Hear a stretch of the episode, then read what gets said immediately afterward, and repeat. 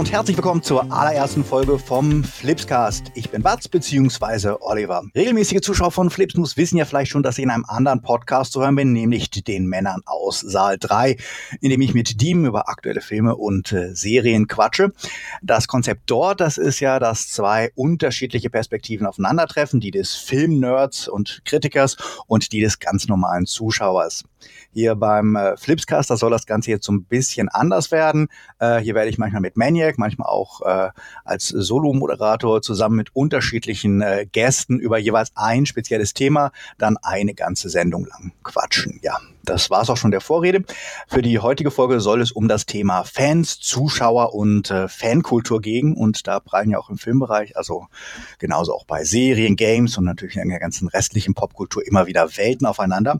Und ich freue mich jetzt, dass ich zu dem Thema einen Gast habe, mit dem ich schon eine ganze Weile mal quatschen wollte, ähm, mit dem ich sonst immer nur gechattet habe. Das ist nämlich Finn vom Kanal Ultralativ, den er zusammen mit seinem Kollegen Paul betreibt. Hallo Finn. Hi, äh, ich bin Finn, wie schon gesagt. Ähm, ich habe mit meinem äh, Schulfreund Paul das klingt so süß, Schulfreund, ähm, 2016 angefangen, Videos über äh, YouTube Deutschland und wie das alles miteinander zusammenhängt zu machen. Hauptsächlich aus Frust tatsächlich, weil ich irgendwann mal durch den Videofeed von den Lochis ähm, gescrollt bin und da die ganzen Vorschaubilder gesehen habe und wirklich das Kotzen bekommen habe. Und dann Paul irgendwann angeschrieben habe und gesagt habe, hey, wir wollten so lange schon mal irgendwas zusammen machen, was so vage im Medienbereich stattfindet. Warum machen wir nicht das? Warum sprechen wir nicht darüber? Darüber, was an diesen Sachen so falsch ist, weil wir zu diesem Zeitpunkt der Meinung waren, dass es nichts Vergleichbares auf dem deutschen Markt gab, was das tatsächlich so ein bisschen analytisch in seine Einzelteile zerlegt hat. Und das haben wir dann gemacht und haben relativ lange auf so 200, 300 Abonnenten rumgegurkt, bis uns dann äh, Florian Haider tatsächlich entdeckt hat und äh, uns in seinen Videos erwähnt hat. Dadurch haben wir dann ja, so gut äh, über den Verlauf von ein, zwei Monaten und auch noch anderen Leuten, die dazugekommen sind, so um die 50.000 Abonnenten gemacht. Und das hat sich dann ähm, über die Zeit auch so ein bisschen verselbstständigt, sodass wir dann noch eine große eigene Community hatten.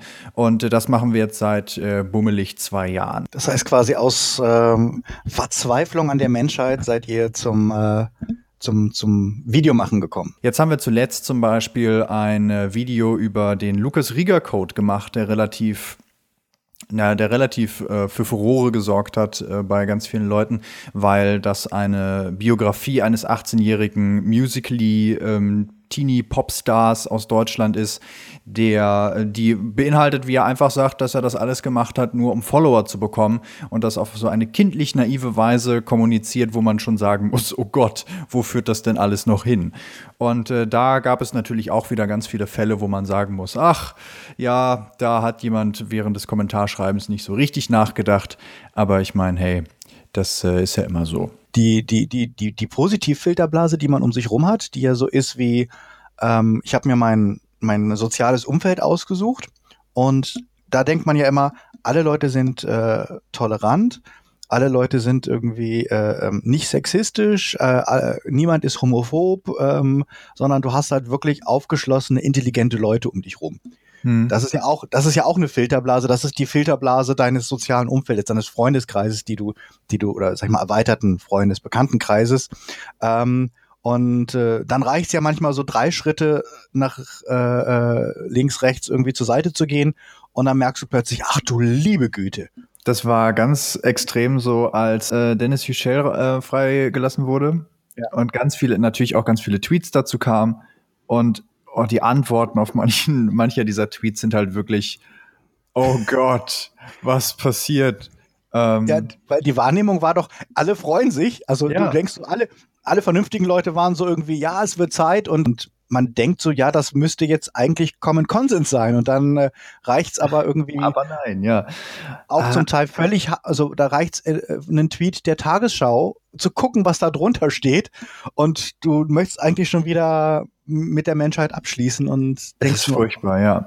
ja. Ähm, aber ich glaube, genau dadurch kommt das auch, dass diese diese diese Lagerbildung und dieses gegenseitige dann auf einmal da drauf treffen ist so ein bisschen so, man fällt dann aus allen Wolken.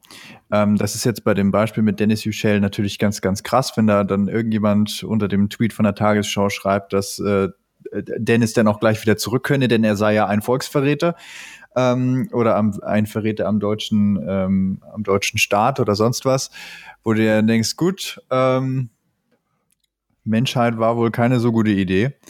Ähm, ist aber auch scheiße, oder? Also ich, ärgert dich das nicht auch, wenn du in diesen in diese Stimmung kommst? Also wenn du wirklich so mit einer, mit einer, mit einer gewissen äh, Masse an Dummheit und äh, mit negativen Sachen irgendwie konfrontiert wurdest und dass ich dann wirklich denke, oh, weiß nicht, ich muss jetzt eine Runde Mario Kart spielen oder irgendwas, damit ich, damit ich wieder wegkomme von diesem, ähm, es sind doch alle nur noch dumm und eigentlich eigentlich hat es doch alles keinen, keinen, keinen, keinen Sinn, überhaupt noch mit irgendwas äh, weiterzumachen. Ja, diese, also dieser, dieser Rechtsruck, den es gerade in der Welt gibt, das ist natürlich was, was dich mega runterziehen kann. Und gerade deswegen ist diese Blasenbildung ja, glaube ich, so wichtig oder so, so, so essentiell wie schon lange nicht mehr, dass man einfach auch die so ein bisschen als Schutzschild nimmt. Nicht mal gerade nur, weil man halt mit all diesen Leuten der gleichen Meinung ist, sondern auch, um gerade von dieser Seite der Menschheit so wenig Wind wie möglich zu bekommen. Weil ich folge jetzt nicht einer Alice Weidel auf Twitter, nur damit ich sehe, dass es diese, diese Seite der Menschheit auch noch gibt. Ja, und ich, ich frage mich halt immer, wie, was ist aus dem, ähm, sag ich mal, gemäßigten Diskurs geworden? Weil ich erinnere mich, ich bin halt auch solch im, im äh, wann habe ich, wann haben wir, haben wir die fünf Filmfreunde äh, gegründet? Das war, glaube ich, irgendwie Mitte der Nullerjahre. Ähm, als wir dann uns so fünf zusammengeschlossen haben, das war ja damals so die Phase, als ähm, Blogs der heiße Scheiß waren. Also als mhm. Blogs auch tatsächlich eine Wahrnehmung gekriegt haben und dann plötzlich alle Journalisten waren, geht Blogs, jetzt darf plötzlich jeder schreiben. Ähm, Gab es auch gleich sofort eine Lagerbildung. Aber ähm, man hat trotzdem das Gefühl gehabt, damals war eine kurze Phase, wo miteinander geredet wurde und miteinander diskutiert wurde. Und ähm, obwohl ich natürlich immer hauptsächlich im, im äh, Film-, Serienbereich unterwegs war, habe ich halt damals auch gelernt, ähm, dass es super interessante ähm, Filmblogs gab von extrem konservativen Leuten. Aber ähm, also ich bin eine ganze Weile äh, äh, auch einem Blogger gefolgt, der, der zum Beispiel halt eher republikanisch veranlagt war. Was sagt ja. man veranlagt? Ja, es gibt so, ja, dass, dass die irgendwann dann zu ihrer Mutter kommen und sagen, Mama, ich bin Republikaner. Der Republikaner-Prank und dann auf, auf, der Couch Schläge verteilt. Das kommt mir nicht ins Haus, wenn ich es aus der rausprügel mit. ja. Ähm, das wäre das bessere Video gewesen. das wäre zumindest, ja, das wäre lustig gewesen. Ähm, aber ich habe damals halt gemerkt, ähm, der ist smart. Damals war das noch möglich, dass man miteinander geredet hat und dass ich das Gefühl hatte, da konnte, ob das jetzt in Talkshows oder sonst wo war, noch äh, ein Diskurs stattfinden. Ähm, und heute habe ich das Gefühl, das ist egal, ob es jetzt um rechts oder links geht oder ob es um äh, DC und Marvel geht oder ob es um äh, kritische Game-Journalisten und irgendwie Gamergater geht. Es ist immer sofort, okay. es, ja, ich meine, diese, die, mhm. die, die, diese ganze äh, Toxic Gamer äh, Sache ist wirklich ziemlich, ziemlich, ziemlich, ziemlich äh, furchtbar geworden, weil sofort irgendwie mit, mit, mit, mit äh, Freund-Feind-Denken ist und nicht mehr nur, wie ja, weiß ich nicht, wir können auch miteinander reden, obwohl wir jetzt eine, eine andere Meinung haben wie emotional das manche Leute auch nehmen, wenn man jetzt sagt, zum Beispiel, weiß ich nicht, ähm, Destiny 2 halte ich für ein absolutes Kackspiel. Ähm, dass da Leute schon auf die Barrikaden gehen und ähm, sich irgendwie in ihrem Stolz und ihrer ähm, ihrer Person angegriffen fühlen. Und natürlich haben wir jetzt äh, gerade so die letzten 10, 15 Minuten über so weltpolitische Sachen geredet, aber ähm, in diese, diese Verhärtung von Fronten nimmt ja in so dann verhältnismäßig banalen Diskussionen über halt Film, Fernsehen und so weiter ja fast genauso Einzug. Ich habe mittlerweile wirklich aktiv beschlossen, dass mir Star Wars egal ist, dass ich Star Wars einfach nur gucke, weil ich Spaß an den Film haben möchte und darüber hinaus möchte, möchte ich, dass mir das egal ist, weil ich diese ganze Kultur, die sich darum entwickelt hat, ganz, ganz furchtbar finde. Ja, weil es auch kein, kein ähm, ähm, mögen oder äh, sagen irgendwie, es gibt ähm, äh, gute und schlechte Teile, sondern es gibt immer nur, du bist dafür oder du bist dagegen. Ja. Weil ich glaube, ich, das kenne ich von früher auch nicht. Ich meine, ich bin ja noch mit, mit den, den äh, Star Trek-Filmen ähm, äh, aufgewachsen, oder zumindest mit, mit dem Teil davon waren. Also als ich, als ich, als ich so Pubertät war, da kam, glaube ich, gerade der fünfte oder sechste oder so ins Kino. Ähm, und ähm, ähm, da war das halt klar so, ja, gibt gibt's Scheißfilme und gibt's halt geile Filme.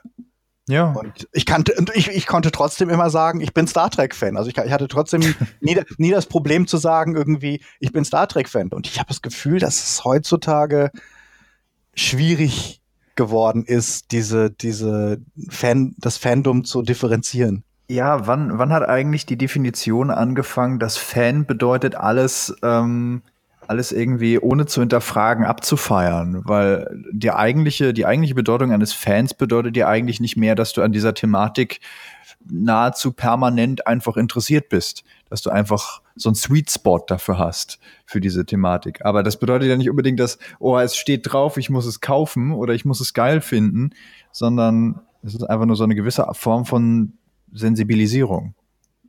Ja, ich, ich habe so ein bisschen das Gefühl, dass ähm, dass dass sich alle Fandoms oder alle ähm, Sachen, für die sich Leute interessieren, ähm, dem angeglichen haben, was vorher, was, was früher mal ähm, so Boybands vorbehalten war. Das, das, das wurde halt jahrelang auf diesem, das verspielt sich irgendwann und da wächst man mal raus äh, Level angesehen, dass man gesagt hat, ja, okay, das ist jetzt halt, die sind jetzt halt, das sind halt, halt junge Mädchen, ähm, die sind jetzt halt irgendwie 12, 13 und da hängt man eben alles noch, da ist man im Hormonumschwung und da hängt man alles noch so, jede Meinung ist quasi die Welt und ähm, jeder Angriff auf diese Meinung ist ein Angriff auf die eigene Persönlichkeit.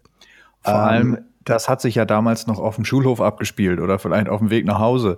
Aber mittlerweile gibt es ja, also das nimmt ja mittlerweile Größenordnung an, wo du wirklich sagen kannst, okay, das scheint gerade irgendwie ein gesellschaftlich wichtiges Thema zu sein, weil einfach die Vernetzung von allen Winkeln der Welt äh, zu einer Diskussion dann auf einmal riesengroß wird. Und ich habe mehr und mehr das Gefühl, dass die Star Wars einfach sich richtig schlecht mit dem Internet verbinden lässt. Weil alles, was da, das, oder 90 Prozent von dem, was da rauskommt, einfach absolut furchtbar ist.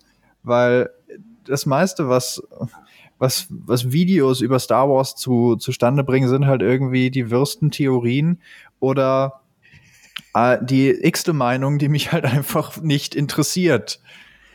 Ja, das, das, das, das, das habe ich auch immer ähm, ein Problem mit, weil ich immer denke, das ist, man, man will, ähm, natürlich ist es schön, wenn Leute sich für was ähm, engagieren und mit Sachen auseinandersetzen. Und ich sag mal, ein Teil von Star Wars war natürlich auch äh, früher, dass man mit den Figuren gespielt hat um, und dass man sich selber Geschichten ausgedacht hat. Also im Endeffekt ja. so, dass man, was dann später mal in einer geschriebenen Form Fanfic wurde, ähm, hat man ja letztlich so als, als Zehnjähriger auf, auf dem Schulhof äh, nachgespielt. So dieses, ich bin jetzt Han Solo und äh, ihr seid jetzt irgendwie Darth Vader und wir verstecken uns und wir kämpfen und man denkt sich eigene Geschichten aus und ähm, äh, später haben es dann Leute vielleicht in, in, in Fanfic ähm, um, umgesetzt. Aber ähm, was, was ich schwierig finde, habe ich, dass, dass, dass, ist, dass sich das so darauf konzentriert, dass ich das Gefühl habe, jegliche andere Art der Auseinandersetzung ähm, mit Filmen, die nicht unbedingt so ums eigene Ego kreist, wird zunehmend ähm, in den Hintergrund gedrückt.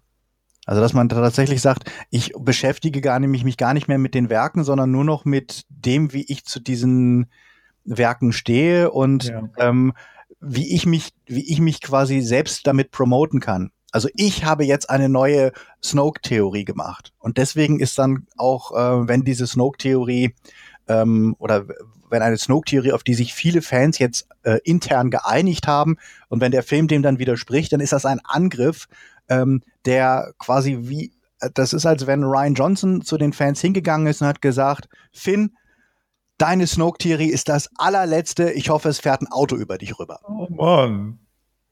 Ja, und es gibt ja dieses wunderschöne Bild von Ryan Johnson, wo er zwar gefotoshoppt, aber wo er diesen Zettel hochhält mit Your Snoke Theory sucks. Ähm, und äh, der, also um mal auf Star Wars 8 zu kommen, ähm, der Film hatte auch schon eine, äh, eine ganz äh, bedeutende Anzahl an Mittelfingern, aber ich weiß nicht. Ich habe das Gefühl, dass äh, wenn wir mal, wenn wir mal ehrlich sind, die ganze Star Wars Saga, die aktuell aus wie vielen Filmen besteht? Aus acht und zwei aus zehn, ähm, beziehungsweise bald aus zehn, ähm, hat insgesamt ungefähr anderthalb Twists. Und das war's. Warum ist Star Wars überhaupt bekannt für irgendwie interessante oder für irgendwie, es gibt so viele Twists und alles, jeder kann irgendwie jeder sein? Warum denken das Leute? das, das, weiß ich nicht. Ich meine, äh, welchen Twist gab es denn außer ich bin dein Vater? Ja, es gibt noch äh, Leia ist Lukes Schwester. Aber das ja. ist auch nur deswegen 0,5, weil das halt auch so, ja, das ist auch noch. Ja, okay, das, das, okay, das, ja, ja, okay, das kann man auch als Twist nehmen. Aber auch, eigentlich ist es nur ein cooler Twist, weil er, weil er, weil er beinahe mit, mit, mit, mit ihr in die Kiste gegangen wäre. Ich meine, es ist ja eigentlich, es ist ja jetzt so, so mittelwichtig für die Gesamthandlung, da sie ja auch nicht aktiv was macht. Also wenn sie jetzt zum wenn er jetzt fallen würde in Return of the Jedi und sie müsste quasi ähm, Vader konfrontieren, dann wäre es ja noch relevant. Aber so mhm. ist es ja nur so, ja, nice to know. Ähm, und mal gut, dass sie damals ja. nicht Kaching gemacht haben. Genau, sie ist die Schwimmweste in der Wüste. das ist ein sehr schönes Bild. Ich bin mittlerweile auch dazu übergegangen, dass, also zu Star Wars 8 habe ich irgendwie aktuell überhaupt keine Haltung. Und das finde ich eigentlich auch ganz gut, weil mir das ganze Internet aufzwingt, irgendeine Haltung dazu zu haben. Aber ich denke halt im Endeffekt, ist ein Film, den ich geguckt habe und an einigen, ein, zwei Stellen wirklich gedacht habe, was? Okay. Ähm, und dann war zu Ende und ich habe so gedacht, ja, was auch immer. Und dann bin ich nach Hause gegangen. Was ich halt schwierig finde, ist ähm, halt so dieses, ich meine, ich habe, ich habe, ich habe die, die Prequels mitgemacht. Nee, aber wenn, wenn mich, da, wenn, mich, wenn mich das nicht dazu gebracht hat, ähm, Star Wars äh, völlig zu entsagen, ähm, dann verstehe ich halt nicht irgendwie, wie, wie, wie Leute jetzt quasi dieses, ich gucke das jetzt nicht mehr. Ich meine, ich verstehe, dass man mal mehr, mal weniger bewegt aus dem Film rausgeht, aber warum man nicht einen Film auch mal so boah, abhaken kann, ohne jetzt ähm, da quasi so seine, seine religiöse Grundhaltung ändern zu müssen. Das genau, verstehe ich einfach nicht. Irgendwie so, äh, versuchen irgendwie so kulturellen Aktivismus zu betreiben. Ähm, das Problem bei Star Wars ist ja ganz deutlich, dass da jetzt mittlerweile drei Generationen zugucken. Also die Leute aus der klassischen Trilogie, die Leute, die mit den Prequels aufgewachsen sind und die Leute, die jetzt irgendwie noch überhaupt keine Ahnung von Star Wars haben. Und äh, dadurch zeigt sich auch, was, ähm, dass es eine ganze, eine ganze Menge an Leuten gibt, die mit den Prequels aufgewachsen sind und die offenbar auch gar nicht so schlimm finden. Wo mir sich die Frage stellt, warum nicht? Weil ich, ich habe ich hab so ein bisschen eine Theorie, dass Leute einfach ähm, dass die Art von Filmen, mit denen du aufwächst, auch ein bisschen, also dass das, dass die Narrationen, mit denen du aufwächst, ähm, auch deine, dein, dein, dein Guckverhalten mitprägen und das, was du als gut oder schlecht, ähm, äh, weil du hast, sag ich mal, wenn du, wenn, wenn, wenn du sechs, sieben, acht irgendwie bist und du guckst was, dann hast du auch noch kein Gefühl dafür, dass es gut getrickst oder dass es schlecht getrickst. Ja. Sondern du nimmst das einfach so hin du sagst ja auch nicht irgendwie, dass es jetzt total schlecht erzählt, wenn du, also wenn ich das erste Mal als Kind irgendwie Tim Thaler gesehen habe ähm, oder irgendwie die alten hier Ray Harryhausen Stop-Motion-Animationsfilme, da war mein Gedanke nur, wow, da ist einer, der kämpft gegen Skelette, da ist einer, der, der fährt mit dem Schiff durch die Gegend und kämpft gegen, gegen, gegen Zyklopen und irgendwie dann eine Frau, die, die viele Schlangen auf dem Kopf hat.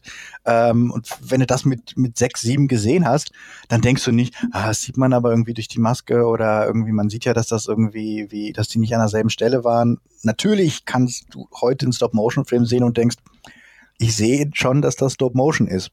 Mhm. Und ich glaube, dass mit der digitalen ähm, Generation das ähnlich ist. Und vielleicht tut man wirklich einfach gut dran, ähm, zu ak akzeptieren, dass Star Wars unterschiedliche Sachen sein kann und dass es, ähm, ja, ich weiß nicht, vielleicht gibt es einfach eine gewisse, gibt es gewisse Sachen, die, die immer da sein sollten, aber ähm, ich, ich würde nicht mal sagen. Ich, ich würde eher sagen, Star Wars ist so ein Fundament.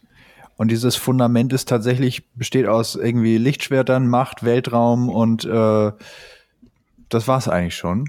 Und was du daraus machst, ist erstmal völlig egal.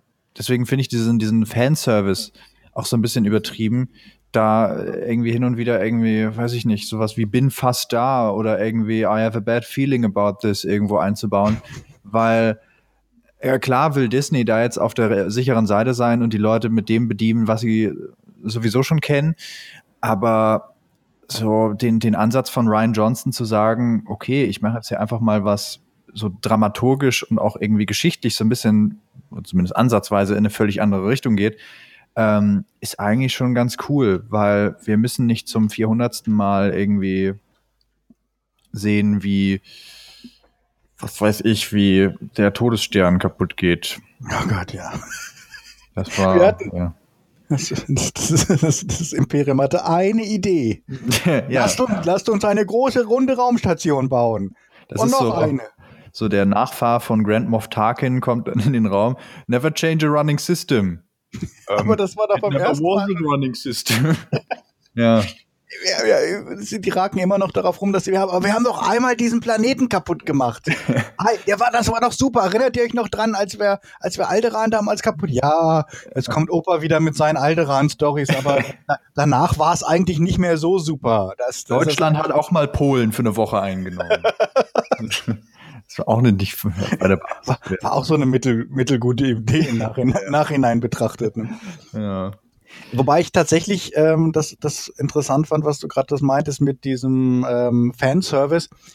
Ähm, ich glaube aber tatsächlich, dass das, also ich würde es tatsächlich auch als eines der Probleme identifizieren, ähm, wom- womit vielleicht auch so ein bisschen mit- das, was, was ich vorhin hatte, dass die Leute immer wieder dasselbe wollen. Also dass die Leute einfach zu identifizierende ähm, Momente wollen, die sie erkennen, die sie nicht, ähm, die sie nicht überfordern, ähm, wo auch nicht viel Reflexion ähm, ähm, äh, äh, ge- gefordert wird, sondern wo einfach nur dieses, also es ist, als wenn du so Knöpfe drückst. Das ist so ein bisschen wie, äh, kennst du diese, diese ähm, ganz schlechten Parodiefilme von Friedmann und Selzer, so Epic Movie und meine Frau, die Spartaner ja, und ich. ja, oh Gott, das will Diese, also es gibt ja die, die alten Filme, diese ähm, hier von, von äh, Airplane, hier unglaubliche Reise im verrückten Flugzeug und sowas, die sich da tatsächlich mit dem Genre auseinandergesetzt haben, Mhm. überlegt haben, was sind denn die wiederkehrenden Klischees dieses Genres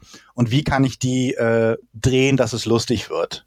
Also was weiß ich, die, die, diese, die Dramaturgie, die es in dem 70er Jahre Katastrophenkino gab, immer diese bunt zusammengewürfelte Truppe von Leuten, wo dann immer so gewisse Archetypen dabei waren und dann war irgendwie die, die Nonne dabei und das unschuldige Kind und der Veteran und sowas. Und das wurde dann eben ähm, erzählt und ins Lächerliche gedreht. Und ähm, das hat äh, relativ gut funktioniert. Oder Mel Brooks hat das ja irgendwie auch gemacht mit seinen, mit seinen Parodien.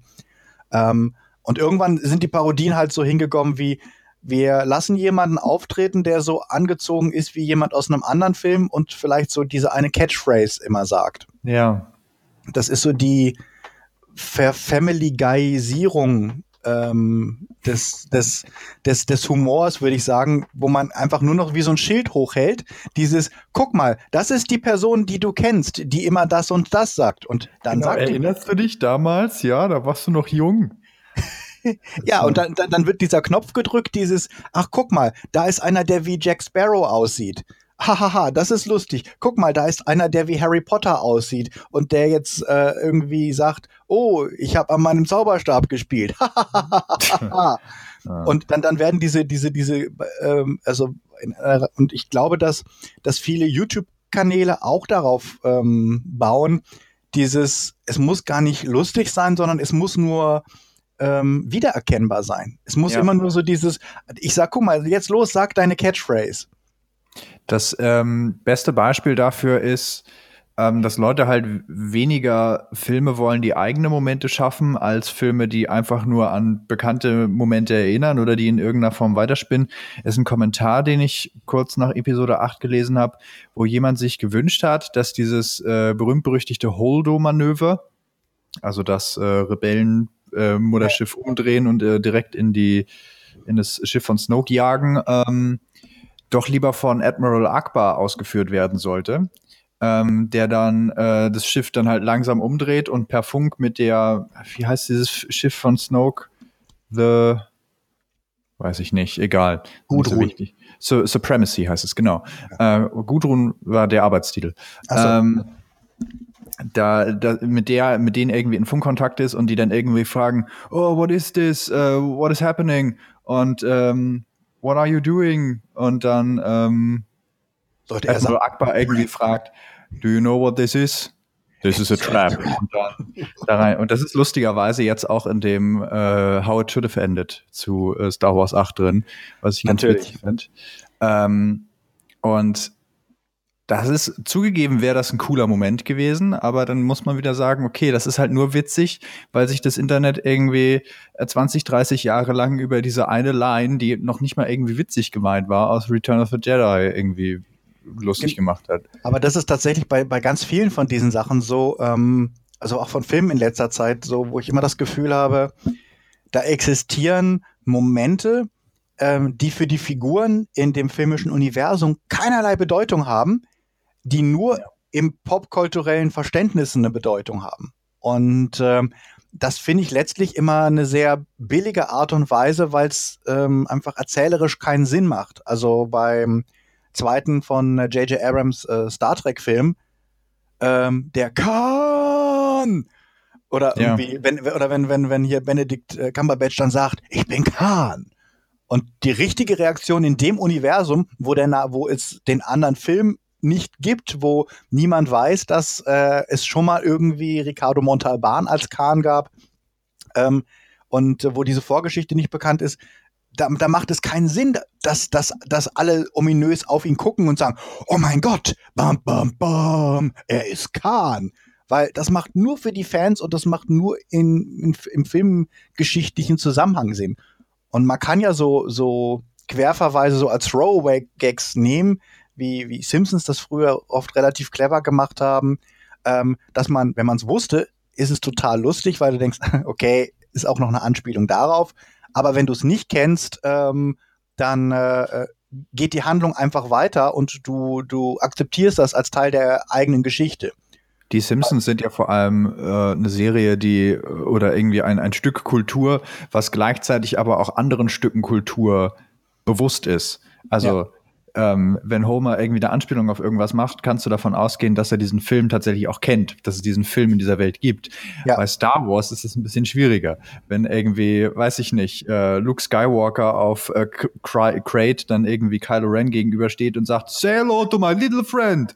Das wäre ein bisschen komisch. Ja, genau. Und das ist, das ist, das ist, aber das passiert so häufig mittlerweile, dass ich wirklich so dieses Gefühl habe, dieses, und das ist dem, und ich finde es ein bisschen tragisch, dass das Publikum das akzeptiert. Also dass das Publikum eben dann sagt, hahaha, das ist ja lustig, komm, das ist so, wo wir gerade bei Simpsons waren, es gibt diese eine Folge, ähm, ähm, ähm, wo Bart kurzzeitig berühmt wird ähm, und aber Angst hat, dass das quasi so seine fünf Minuten Berühmtheit waren und dass er dann irgendwann in der Zukunft so als, ich glaube, der Ich habe nichts gemacht, Junge, ähm, bei, bei, bei irgendeiner Promi, äh, äh, ähm, Promi, äh, abgehaftete Promi-Show sein müssen. Und der hier in Block Nummer drei sitzt der, ich habe ja. nichts gemacht, Junge. Los, sag deinen Satz, ich will aber nicht. Ah, okay, ja, ich habe ja. nichts gemacht. Und da, dass wirklich die Referenzen mittlerweile auf diesem Niveau stattfinden, wo man, wo man denkt, warum wird das Publikum nicht ein bisschen bisschen äh, mehr gefordert oder warum möchte das Publikum nicht ein bisschen mehr gefordert werden, dass tatsächlich ähm, mehr Film, mehr Wissen erforderlich ist. Ich glaube, der komplette Erfolg von äh, Big Bang Theory. Oh ähm, oh Gott. Oh ja, Gott. oh Gott, ja, ist nämlich, das ist Nerd-Humor für Leute, die keine Nerds sind, sondern dieses, ja. das, der, der kleinste gemeinsame popkulturelle Nenner ähm, wird quasi benannt und der, der Gag ist nur das Nennen. Also dieses, haha, das und das existiert. Und alle so, ja, ich habe das auch schon mal gehört. Doctor Who existiert. ja. Es wird das nicht. Es geht ja manchmal sogar noch weiter. Es ist ja manchmal sogar nur, ähm, dass jemand irgendwie so in der in, in relativ viele World of Warcraft Vokabeln hintereinander nennt, dann irgendwie sagt, irgendwie wir müssen noch den Raid Boss looten, sonst äh, weiß ich nicht, sonst habe ich mein mein mein ist, ist, mein Gear Level nicht hoch genug. Und da lachen die Leute schon. Also, ha, das ist nerdig, das habe ich nicht verstanden. Ähm, oder man hat es vielleicht doch verstanden. Und das ist dann es ist, ja, es ist sehr unterste Schublade.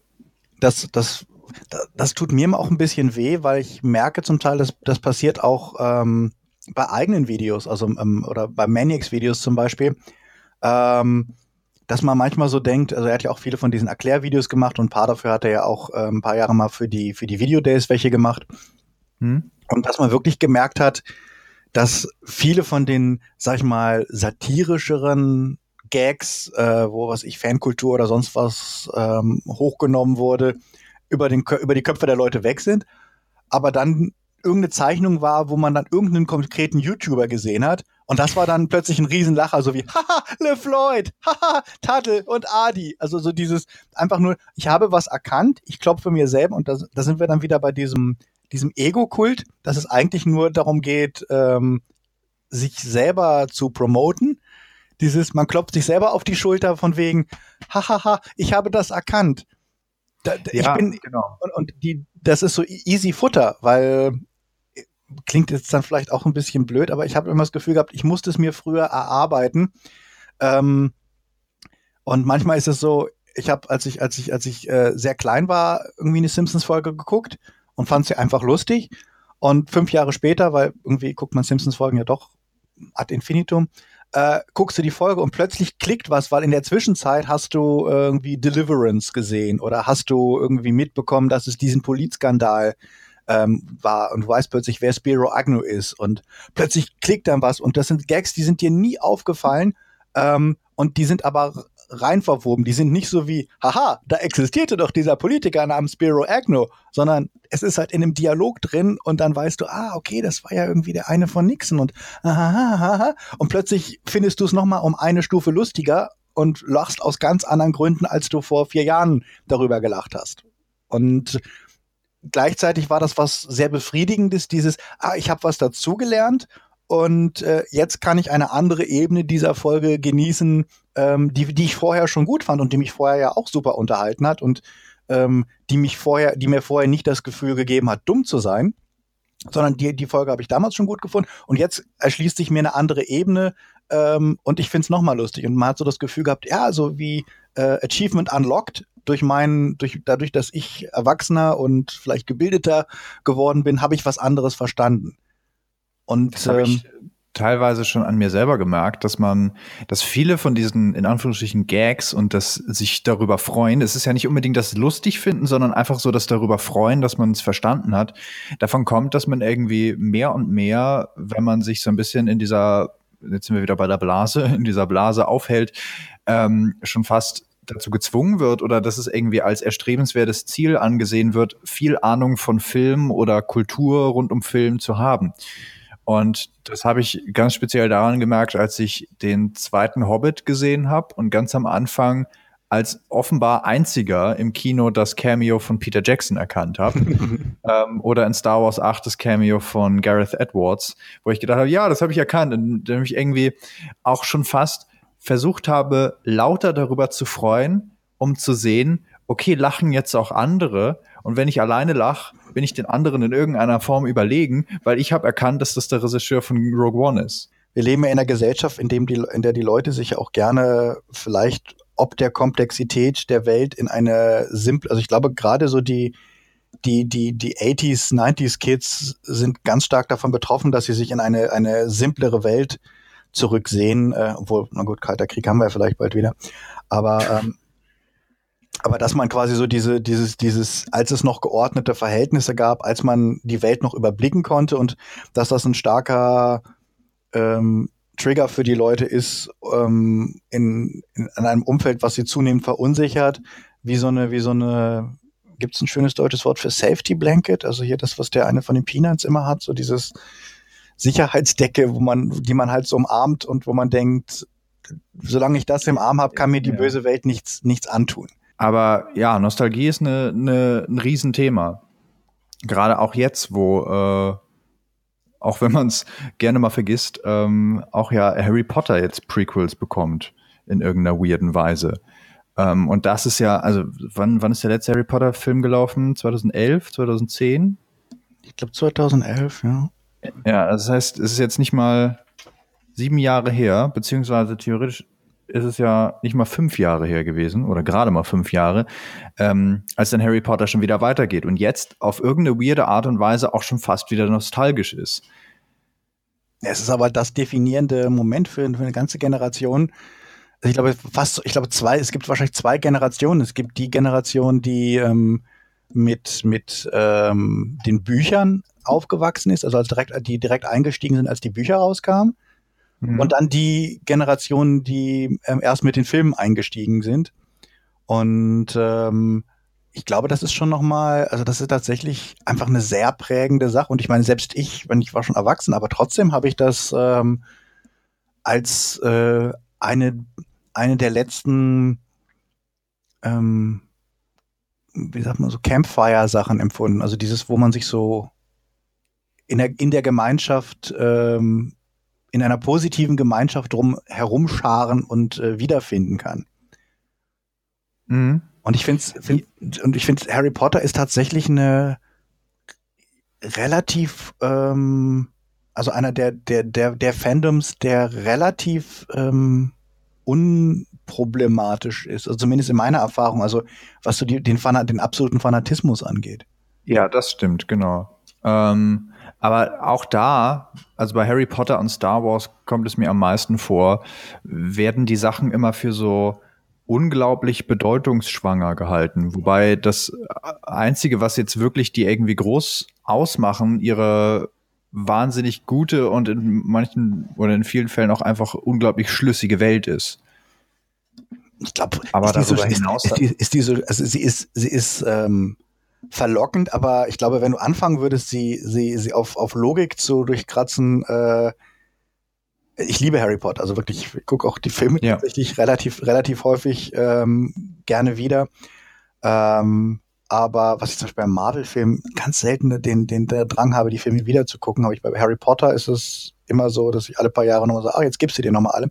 Das sind aber auch in den meisten Fällen bessere Filme. Ja, das ist gut. Das, eben, also ich finde, sie sind halt, äh, man merkt die unglaubliche Liebe, mit der die Filme gemacht wurden. Egal, ob sie, ja. sie haben Schwächen und alles, aber es sind tatsächlich einfach Filme, wo ich finde, dass für einen Mainstream-Blockbuster unglaublich viel Leidenschaft ähm, spürbar ist.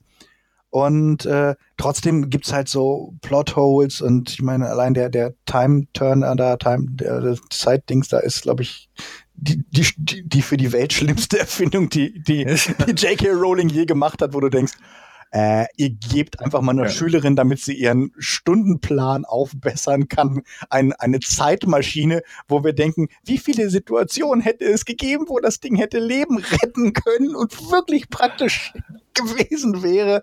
Und dann erwähnen wir ja. es, let's, let's never talk about this. Oder wo du denkst, ey, komm, wenn einer von den, wenn, wenn, wenn die, wenn, wenn Potter und, und ähm, äh, ähm, die, die, die sich darauf konzentriert hätten, mal irgendwie äh, ein paar Maschinengewehre zu organisieren, dann hätte die, dann hätte die Schlussschlacht um, um Hogwarts aber auch ganz anders ausgesehen, weil äh, nichts, nichts äh, deutet darauf hin, dass ähm, äh, Death Eater kugelresistent sind. Also Weißt, ja. du, weißt du, oder, oder sprengstoffresistent sind, sondern man kriegt ja mit, ah, guck mal, die können ja äh, selbst ein mega mächtiges magisches Wesen wie Dobby kann mit einem blöden Dolch äh, umgebracht werden. Also sag ich mal, eine Uzi hätte schon verdammt viel geholfen. In, in, in, Harry Potter mit einem Granatwerfer. Aber ja. trotzdem stört es mich überhaupt nicht innerhalb der Welt. Das ist halt so dieses, wenn eine Welt gut erzählt wird, ist Logik nicht immer das Allerwichtigste. Also warum zum Beispiel, ähm, habe ich jetzt ein paar Mal drüber nachgedacht, warum ist äh, ähm, ähm, ähm von Twilight so wenig geblieben? Warum ist von äh, jetzt nicht, weil man kann nicht nur sagen, es ist schlecht geschrieben. Also klar ist das natürlich vielleicht ein Grund, aber warum ist der kulturelle Impact von Twilight äh, so gering? Warum ist der kulturelle nachwirkende Impact von Mockingjay? Ich, ich habe ja die Filme noch nicht mal gesehen. Das ist das. Also ich habe zwei Twilight-Filme gesehen. Ähm, den einen als Vorbereitung für ein Date und den anderen dann für das Date. ähm, es war, äh, naja. ähm, The things you do for love, ja, es, love es, hat, es, hat sich, es, hat, sich, nicht gelohnt. ähm, und ich weiß nicht, also ich glaube, Twilight ist wirklich eine Sache, die du auch nur verstehst oder dich da auch irgendwie nur so vage für begeistern kannst, wenn du tatsächlich damit aufwächst und ab so einem gewissen Alter einfach dafür sensibilisiert wirst, wenn du heute ähm, Mitte, Ende 20 irgendwie anfängst, Twilight zu gucken, wirst du wahrscheinlich in den meisten Fällen denken auch, uh, ja, mal lieber nicht. Ähm, Der Werbung ist so süß. Oh, oh Gott, ja. Ich, er glitzert. ähm, Nein, der hat nicht geglitzert, der andere hat geglitzert. Du kennst dich überhaupt nicht aus. Du hast dich, finde ich, für dieses Gespräch völlig diskreditiert. Ich habe nicht nochmal alle Twilight-Filme zur Vorbereitung für dieses Gespräch geguckt. Hab ähm, ich doch extra gesagt. Ich habe doch gesagt, alle nochmal gucken. Ach, ja, ich dachte, es reicht, wenn ich die Wikipedia-Seite lese. Da steht auch nur Just Don't. ähm, es lohnt sich nicht. Beste Wikipedia-Seite. ja, hast du da einen Account? Sonst können wir das kurz für 20 Sekunden oder so hinkriegen. Ähm, und bei, wie gesagt, bei Hunger Games, ich hatte immer Bock, das zu gucken, weil ich mir, weil ich das irgendwie, weiß nicht, ich hatte das Gefühl, das war irgendwie ein bisschen mehr als so dieses typische, was dann so danach kam, so Maze Runner und oh. äh, The Purge und hier und da. Das war immer so, oh, okay. Und aber ich habe es irgendwie nie geschafft. Liegt vielleicht auch daran, dass es die Filme irgendwie bei keinem guten Streaming-Anbieter gibt, die ich ähm, äh, gekauft habe. Es gab ja noch was Schlimmeres, es gab ja noch Divergent. Oh ja, mit hier, mit The Fault in Our Stars ja, Girl. Ja, mit Menopausen Girl. ja, oh, den fand ich auch. Also, wenn, ich, wenn wir ja schon mal dabei sind, uns äh, über irgendwelche Franchises aufzuregen, ich finde äh, The Fault in Our Stars ganz, ganz furchtbar. Ich habe das Buch tatsächlich sehr gerne gelesen. Na, gerne, das habe ich nicht gelesen. Das, aber da gerne kann ich nicht sagen. Ich habe das, äh, ich fand, ich fand das sehr gut. Äh, habe auch geheult irgendwie am Ende. Das hat mich auch wirklich mitgenommen. Ähm, das Problem ist, ich finde die, die Verfilmung äh, unglaublich ähm, After School specialig. Also so dieses also weißt, unglaublich. Diese, ich finde die so, so, so, so unglaublich hm, nicht unbedingt, also platt auf der einen Seite ja, aber auch so, so manipulativ. Also nicht im Sinne von, ich erzähle dir jetzt diese, diese bewegende Geschichte, die dich am Ende zum Weinen bringt, sondern ich erzähle dir diese Geschichte in irgendeiner Form, in der sie auch im Buch zu finden ist, aber ich baller halt einfach nur so, so, so Trigger Points ein, ab dem ich dir eigentlich so direkt durch die Leinwand ins Gesicht schreie, dass das jetzt bitte traurig ist und du jetzt, also ich springe auf deiner Tränendrüse rum und sag jetzt mach doch mal, wird jetzt langsam mal Zeit. Ja. Und das fand ich irgendwie, also ich hatte das Gefühl, ich werde irgendwie dazu gezwungen, das traurig zu finden. Es ist nicht so die, das irgendwie das Anstauen von Emotionen, die dann irgendwann auch so sich äußern, sondern es ist einfach so dieses so ähm, execute sad.exe und das weiß ich nicht. Das hat mich ja. dann eher abgeschreckt nee, das, das schon fast zu so einer Trotzhaltung geführt. Nee, das trifft es tatsächlich auch ähm, recht gut. Äh, mich, mich, hat der Film so ein bisschen erinnert an, ähm, wenn, wenn Schüler in einer Video AG ähm, eine Lieblingsszene aus ihrem Buch nachdrehen.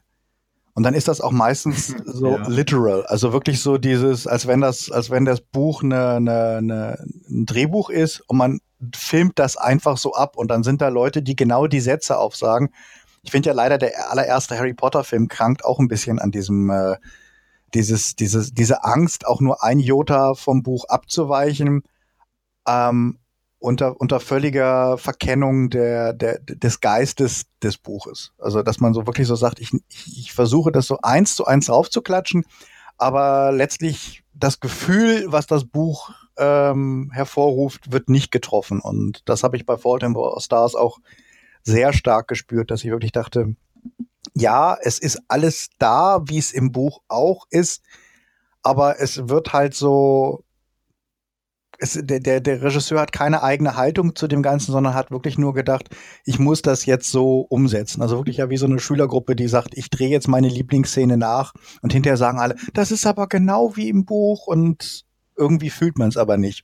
Das ist, ich, ich verstehe mal so ja. den Impuls nicht, dieses dafür ins Kino, also das ist aber, das geht mir ganz oft bei, bei, bei, bei deutschen Filmen, so dass ich immer so denke, was ist jetzt dieser Impuls, dass ich sage, ich gebe jetzt irgendwie 10 oder 12 Euro aus und gucke mir dann halt was an, was halt aussieht wie alle Sachen, die im Fernsehen laufen. Also, und die auch so eine Geschichte erzählen, die du tausendmal ähm, im, im, im Fernsehen siehst wo, wo ich denke, sollte Kino nicht irgendwie ein Erlebnis oder ein Ereignis sein oder irgendwas, wo du denkst. Ja, aber ich, Ich glaube, die Leute, die dann tatsächlich in einen Schweighöfer-Film gehen oder in irgendeinen austauschbaren, ähm, muss ja nicht unbedingt ein deutscher Film sein, aber irgendwas, wo du dir denkst, so, das hat ja jetzt irgendwie überhaupt kein Alleinstellungsmerkmal oder auch irgendwie nur eine Eigenschaft, die mich begeistert, dass das alles Filme sind, die von Leuten im Kino geguckt werden, die mehr so Kino als Event sehen und nicht den Film als Event. Die so, okay, was machen wir denn irgendwie Sonntagnachmittag irgendwie, ich habe nichts zu tun, gehen wir doch mal ins Kino, was läuft denn? Ach, keine Ahnung hier, das, das sieht lustig aus. Also die Leute, die sich und erst, die sagen, wir gehen ins Kino und nicht sagen, wir gehen in den Film. Ja, oder die höchstens nur sich äh, in der Form vorher darüber informieren, um zu gucken, wann sie denn, welchen Bus sie denn am besten nehmen, um zu irgendeiner Vorstellung zu kommen. Aber dass da jetzt irgendwie kein großes Trailer gegucke oder sonst was. Weil ich glaube auch eine Menge von den, ähm, von, besonders von Marvel-Filmen, ähm, funktionieren auch so, dass das einfach so eine Safe Choice ist dass du in den meisten Fällen einfach so ins Kino gehst oder irgendwie, weiß ich nicht, zu welcher Veranstaltung, zu, zu welchem Anlass auch immer dann einfach so mit äh, Leuten oder auch alleine ins Kino gehst und du siehst, okay, es läuft jetzt irgendwie, weiß ich nicht, der dritte Tor. Und du denkst dir, okay, das ist halt irgendein Actionfilm, da hauen sich Leute auf die Fresse, es gibt vielleicht irgendwie lustige One-Liner und am Ende ist die Welt wieder heil. Cool. Ähm, und da kannst du nichts falsch machen. Wenn du denn jetzt irgendwie, weiß ich nicht, vor sowas wie The Shape of Water oder so stehst, wo du jetzt nicht so richtig genau sagen kannst, okay, in welche Richtung geht das jetzt? Three, und das ist irgendwie Billboards auch, outside Ebbing, Missouri. Ja, genau, bestes Beispiel. Ähm, dass du da irgendwie nicht genau sagen kannst, in welche Richtung das geht oder auch so Special Interest Kram wie The Disaster Artist, ähm, dass äh, Marvel-Filme da einfach so ein bisschen so den, den ähm, ähm, den Hahn im Korb, nein, so sagt man das nicht, aber auf jeden Fall irgendwie ähm, das Argument haben zu sagen, okay, wenn du in mich reingehst, du wirst auf jeden Fall äh, gut unterhalten und am Ende hast du das Gefühl, es war, du bist irgendwie äh, zurecht ins Kino gegangen. Das fand, das, das, das kann ich vielleicht sogar noch nachvollziehen. Beim Marvel-Film denke ich, ja, okay, ist absolut richtig. Also du kriegst immer so safe middle of the road. Es wird nie, es wird dich nie wegblasen. Ähm, aber du wirst rausgehen und sagen, ich bin gut unterhalten worden. Du wirst vielleicht auch ja. dich übermorgen nicht mehr so an alle Details erinnern können, aber man hat das Gefühl, ich werde als Zuschauer nicht beleidigt. Also es ist nicht Michael Bay, wo ich jetzt wirklich das Gefühl habe, da steckt eine tiefe Verachtung für das Publikum äh, hinter, sondern ich glaube nicht, ich habe nicht das Gefühl, dass die Marvel-Macher ihr Publikum verachten. Ähm, sie unterfordern es nicht, aber sie überfordern es auch nicht, sondern du gehst raus und kriegst was und es ist alles solide. Aber ich habe zumindest das Gefühl, ich habe einen Kinofilm gesehen, wenn ich aus dem Marvel-Film rausgehe. Ja. Aber wa wa warum, was ist Willkommen bei den Sties oder was ist die Überraschungs, aber wie, wie heißt das so schön in den Känguru-Büchern immer, eine Million Zuschauer in Frankreich. Ähm, und diese ganzen Filme, wo man hinterher so denkt, da sind jetzt alle Leute reingegangen. Also warum, warum gucke ich das im Kino? Weil, wo ich wirklich denke, naja, okay, ob du den jetzt auf dem Fernseher oder auf dem Beamer siehst oder im Kino siehst, ähm, du bist dann auch umgeben von Leuten, die jetzt auch nicht ekstatisch mitgehen, also dass man sagt, ich gehe jetzt wegen der Stimmung rein, sondern es ist dann ja meistens auch so dieses, dieses Lehrer-Ehepaars-Publikum, die alle mhm. zwei Jahre mal irgendwie ins, ins, ins Kino gehen. Also da, diese Entscheidung fällt mir immer so schwer, die zu sagen, ich gehe tatsächlich ins Kino und gucke dann einen Film, der aussieht wie wo, oder vielleicht noch schlechter aussieht als das kleine Fernsehspiel. Ich will immer das kleine Fernsehspiel nicht so verunglimpfen, weil er ja manchmal sogar experimentierfreudige Regisseure versuchen, was, was, was Interessantes Aussehendes äh, zu machen. Aber eher so wie so diese Standard-ZDF-Krimis äh, oder Lustspiele oder diese Sachen, die immer in der ARD laufen mit der, dieser äh, Frau, die immer so gute Laune hat, die in einer, schon seit zehn Jahren in, einer, in einen Wechseljahren ist. ähm, ja, also ich glaube, ich glaube, dass die beiden, also dass einmal diese, diese, ja, diese so deutsche Filme. Fuck und you so, Goethe. Ähm, Erklär mir Fuck you Goethe. Ah, das ist. Nein, möchte ich nicht. Ich möchte nicht über Fuck you Goethe. Ich möchte, dass ihr ein Video darüber macht. Ich möchte ein Video, dass ihr ein Video darüber macht, über die Fuck you Goethisierung der Gesellschaft. Ich habe ja tatsächlich keinen einzigen Film davon gesehen war ich das schon als der erste und als es nur den ersten gab und alle Leute da irgendwie, dass da irgendwie, weiß ich nicht, irgendwelche gebrandeten Schulkalender oder so davon rauskamen, wo das dann schon wirklich so langsam Richtung ähm, so richtige Merchandise-Kampagne ging, war das schon so, oh, okay, das ist halt irgendwie so ein pseudo-witziger Elias Mbarek-Film, der irgendwie mit, so gespielten Vollassis in der Schule irgendwie abhängt. Toll. Das gibt's jetzt als Musical.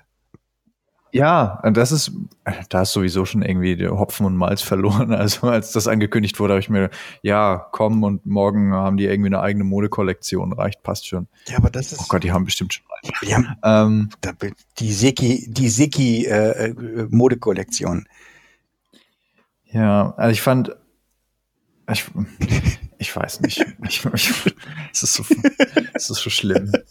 ähm, aber ich meine bei Fuck You Goethe jetzt weniger, aber bei so irgendwie einem austauschbaren Till Schweiger Film oder weiß ich nicht, auch irgendeinen so, so einen französischen Film, wo du dir am Ende denkst, ja, war okay, dann okay, was auch immer, war irgendwie so, eine pseudo-interessante Romanze. Ähm, da denke ich mir, das ist, das habe ich immer noch lieber als jetzt so den, ähm, das von Marvel drei bis viermal das Jahr zugebombte Kinoprogramm weil mich das tatsächlich aktuell schon wirklich aktiv annervt, dass das einfach so alles, was irgendwie rauskommt und auch alles, was irgendwie besprochen will, wird ja schon zumüllt. Aber es liegt wahrscheinlich auch daran, dass ich wirklich überhaupt kein Interesse an diesen Filmen habe. Das ist, die alle wirklich ist halt die Middle, Middle, Middle of the Roadisierung. Also dieses, dieses, wir, wir machen, ähm, ich, ich, ich habe ja manchmal ähm, mehr Zuneigung zu einem Film, wo ich das Gefühl habe, der ist total an die Wand gefahren, aber er ist leidenschaftlich an die Wand gefahren. Ja, also wo genau. ich dachte, also sowas wie, wie ähm, Valerian zum Beispiel letztes Jahr. Das, wo, ich ja. gedacht habe, okay, der hat echte Mängel, der Film. Also wirklich, man kann narrativ und man kann vom, von den Charakteren auch sagen, dass es schwierig ist. Man kann wirklich die, die Story auseinandernehmen. Aber ich würde dem Film nie äh, unterstellen wollen, dass er seelenlos ist und dass er so eine so eine so eine Auftragsproduktion ist, sondern ich habe wirklich das Gefühl, Luc Besson hatte total Bock, den Film zu machen. Oder ich weiß nicht, kennst du ähm, Speed Racer von von den Wachowski-Geschwistern? Äh, so eine nee. Manga-Adaption, die die vor, weiß nicht, acht Jahren oder sowas gemacht haben. Ähm, der ist kein guter Film. Man kann sich den wirklich angucken und denkt, uff.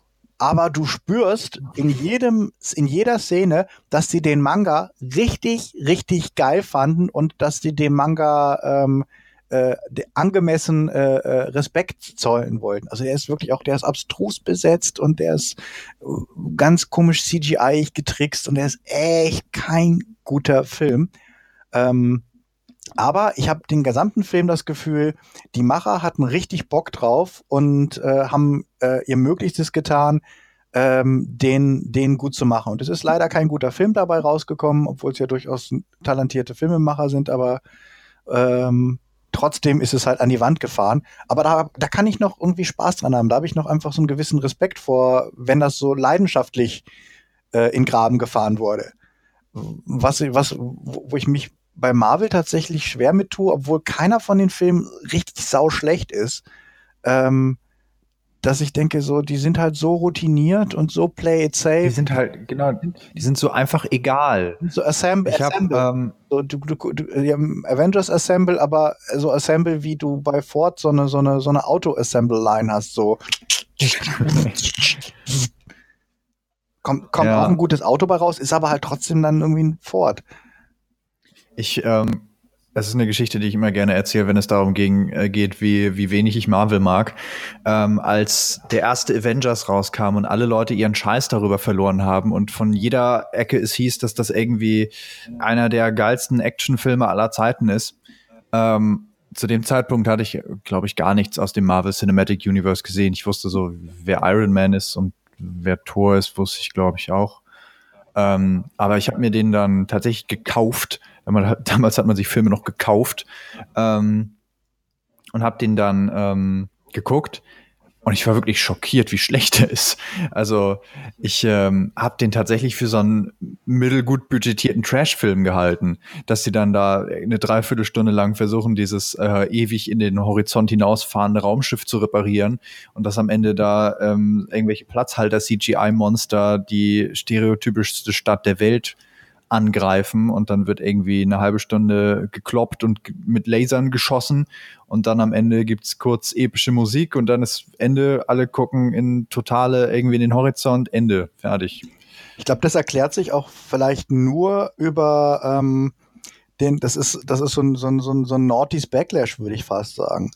Weil die, die, die, die ja. Nullerjahre standen ja komplett und die, die haben mir ja sehr quer gehangen, weil es nach 9-11 diese Entwicklung gab zum ähm, Lachen ist böse, Humor ist böse und ähm, alle, alle Helden sind nur dann Helden, wenn sie ständig so gucken, als, als wenn sie gerade was Schlechtes gegessen haben und total am Leben leiden. Also so diese, ähm, ich, ich nenne es immer böse, äh, Teenager-Tiefsinn, ähm, wie, wie, du, wie du so bei Nolan hast. So dieses, ja. es ist so deep alles und alles ist so furchtbar und der Held leidet die ganze Zeit und er guckt auch die ganze Zeit, als wenn er leidet. Und äh, nicht, dass die, dass das jetzt gerade ähm, Dark Knight, dass er nicht auch seine, seine, seine, seine Stärken hat, aber ähm, das war halt so dieses Phänomen, dass alles, was in den Nullerjahren kam, ähm, da war halt auch, äh, selbst Splatter-Filme waren dann plötzlich eben die, die sadistischen äh, Saw-Filme. Das war nicht mehr Fun-Splatter, wie du es so in den, in den 90ern äh, mit, mit äh, Scream und so noch gehabt hast, sondern das war halt alles plötzlich grimmig und düster und dann hast du irgendwie hier 24 gehabt. Dann ist James Bond auch plötzlich total melodramatisch und grimmig und ernsthaft irgendwie geworden. Also kein, kein äh, charmanter äh, One-Liner Womanizer mehr, sondern halt er leidet und irgendwie nach drei Filmen hat er immer noch nicht ver verwunden, dass Esper Lind irgendwie unter das Haus gekommen ist. Und äh, das war halt so die, die, diese Nullerjahre, wo dann den Leuten immer gesagt wurde, alles muss leiden und alles muss grimmig und alles muss furchtbar sein. Natürlich auch unter dem Eindruck von, es ist Terrorgefahr und wir können uns nicht mehr sicher fühlen und diese, diese, diese Paranoia-Atmosphäre, die sich nach 9-11 halt einfach so durch die Welt gezogen hat. Und dann kam halt plötzlich Marvel an und hat gesagt, ähm, Lachen gehört aber irgendwie auch zu den Leuten. Und äh, ich glaube, das war so die, die Gegenreaktion, also dieses sehr euphorische auf die Dynamik. Und ich sag mal, was ich an Avengers tatsächlich mag, ist nur die Dynamik zwischen den, ähm, das Gegockele zwischen, zwischen Tony Stark und dem Cap zum Beispiel. Also diese, dieses so zwei Machos treffen aufeinander und müssen irgendwie, äh, irgendwie sich, die aber ein sehr unterschiedliches Temperament haben und diese, die, die Dialoge zwischen denen. Die Story ist eigentlich totaler Müll. Und ja. äh, also wirklich, das ist bei ganz vielen Marvel-Filmen, das, das ist die eigentliche Story, guckst du die an und denkst, es ist irgendwas mit Objekt XY und dann am Ende ist ein Lichtstrahl und dann gibt's eine Klopperei auf einem, auf einem, auf einem Luftschiff. Ähm, und bäh. Also, und die Action-Szenen sind auch nicht so memorable, dass du jetzt sagen würdest, wow, das ist eine der geilsten. Also ist jetzt nichts vergleichbar mit großen Action-Momenten, ähm, wie es früher irgendwie bei, was ich, Terminator 2 oder sonst was hatte, wo du wirklich denkst, oder bei Mad Max, wo du wirklich denkst, da sind Actionsequenzen, wo ich vor auf die Knie falle. Ähm, und das hast du bei Marvel tatsächlich nicht, aber du hast eben dieses äh, Helden, die ironisch sind, Helden, die Popkultur-Anspielungen machen. Und ich glaube, dass alle so abgegangen sind, lag wirklich daran, dass ihnen ein komplettes Jahrzehnt gesagt wurde, Helden müssen leiden, alles ist grimmig, die Welt ist total furchtbar. Und dann sind sie im Kino gewesen, ich kann auch mal wieder lachen. Also das ist meine Erklärung, warum der Film so überhyped wurde. Ja, ich, ähm, es kann sein, aber ich glaube mittlerweile, weil das ist ja jetzt alles schon, ich glaube, der erste Iron Man ist jetzt zehn Jahre alt. Ja. Ähm, dann ist das Marvel Cinematic Universe jetzt auch über zehn Jahre alt.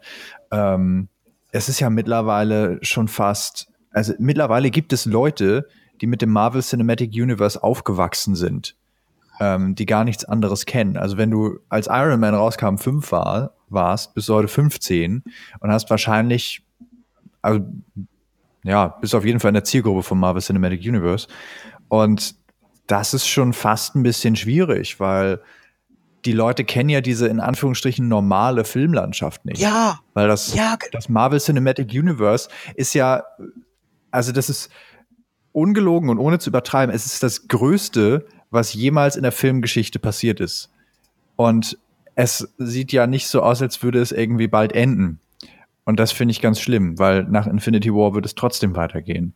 Und es wird weiter so banale, ba banale Sachen gemacht. So einfach so die, die Marvel-Sitcom bekommt dann auch wieder jedes Jahr zwei bis drei Episoden. Was ich wirklich schlimm finde, ist so ein bisschen, glaube ich, das, was du gerade meintest, diese Entwicklung der letzten Jahre, dass es keine normale Kinolandschaft mehr gibt.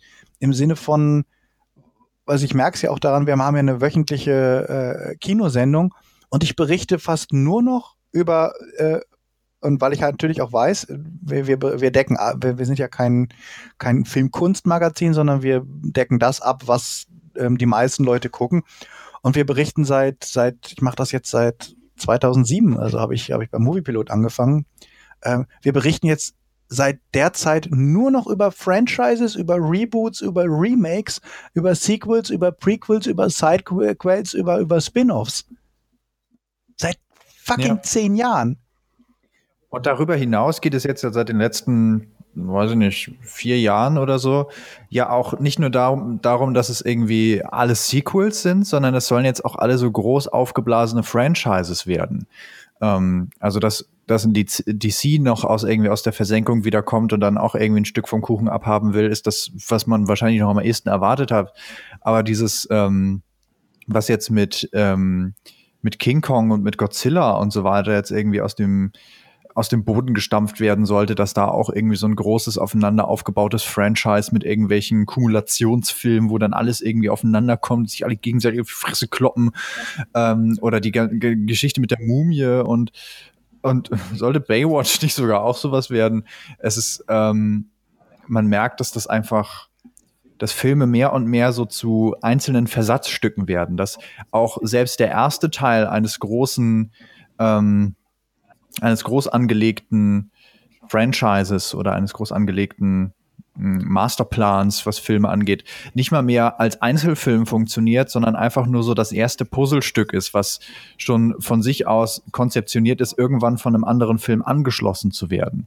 Dass der Film als Einzelkunstwerk gar nicht mehr existiert oder immer weniger existiert, sondern vielmehr einfach zu einem zu einem Produkt wird, was in besten Fällen nur mit einem anderen Produkt zusammen funktioniert. Und was halt auch tatsächlich immer weltweit funktionieren muss. Ich glaube, das ist auch, ähm, was auch dazu gekommen ist, dass das jetzt immer konzipiert werden muss, weil die Finanzierung einfach ähm, mittlerweile so ist, dass kaum ein Film noch äh, von einem Studio in einem Land finanziert werden muss. Das siehst du ja auch immer, wenn die ganzen Blockbuster aufmachen. Das ist jetzt hier, da irgendwie, da hat irgendwie Dubai und da hat äh, China sowieso und da hat der noch irgendwie Förderung mitgegeben ähm, dass die Filme halt deswegen ähm, auch, sag ich mal, gewisses, eine gewisse Beliebigkeit äh, bekommen müssen, weil sie sollen ja überall funktionieren. Das heißt, du kannst halt so sehr klare ähm, äh, lokale Sachen schon fast gar nicht mehr machen, weil ähm, die dann woanders kulturell überhaupt nicht mehr verstanden werden. Und äh, es muss halt irgendwie, ja, bevor du einen Film gegreenlightet hast, glaube ich, das Gefühl, geht der heute halt immer erstmal einmal ans Marketing-Apartment und sagt, ja, was können wir denn dafür für zusätzliche Deals mit abschließen. Also kann man das für French, also kann man das, wie, ist die, sind die Sequel-Chancen und ähm, wie, ist die, wie, wie, wie ist der Spielzeugdeal, den ich dazu machen kann? Und das gab es früher auch. Ich meine, George Lucas hat ja damit angefangen, mit Star Wars überhaupt so Merchandise zu einer wirklich ähm, relevanten äh, Größe zu machen. Aber heutzutage habe ich das Gefühl, du kommst überhaupt keinen, kriegst keinen Film mehr äh, gegreenlightet, wenn nicht das vorher, also kein, kein Massenmarktfilm mehr, mehr gegreenlightet, ohne dass das quasi ähm, äh, vorher abgeklopft wurde. Und das ist so, das macht so. Mh. Hm. Und das macht mich dann auch immer so pessimistisch, was, ähm, was die Zukunft von Star Wars angeht, weil aktuell sieht es so aus, als wenn Star Wars nochmal genau das Gleiche wird. Ähm, also das, ich weiß nicht, die Filme sind jetzt ja bis 2000 35 gefühlt geplant, ähm, dass da irgendwie jedes Jahr wieder was rauskommt. Und ich habe die Angst, dass mich das irgendwann so stark ermüden wird. Ich habe ja jetzt schon aktuell keinen Bock auf den Han Solo-Film, ähm, dass ich irgendwann sage, okay, ich habe so meine, meine Star Wars-Erfahrung gehabt. Das geht jetzt zwar weiter, aber eben ich möchte da jetzt kein Teil mehr von sein. Weil vielleicht hätte ich Marvel auch gut gefunden, wenn es irgendwie davon jetzt aktuell nur fünf statt 25 Filme gebe. Ich weiß gar nicht, wie viele es gibt.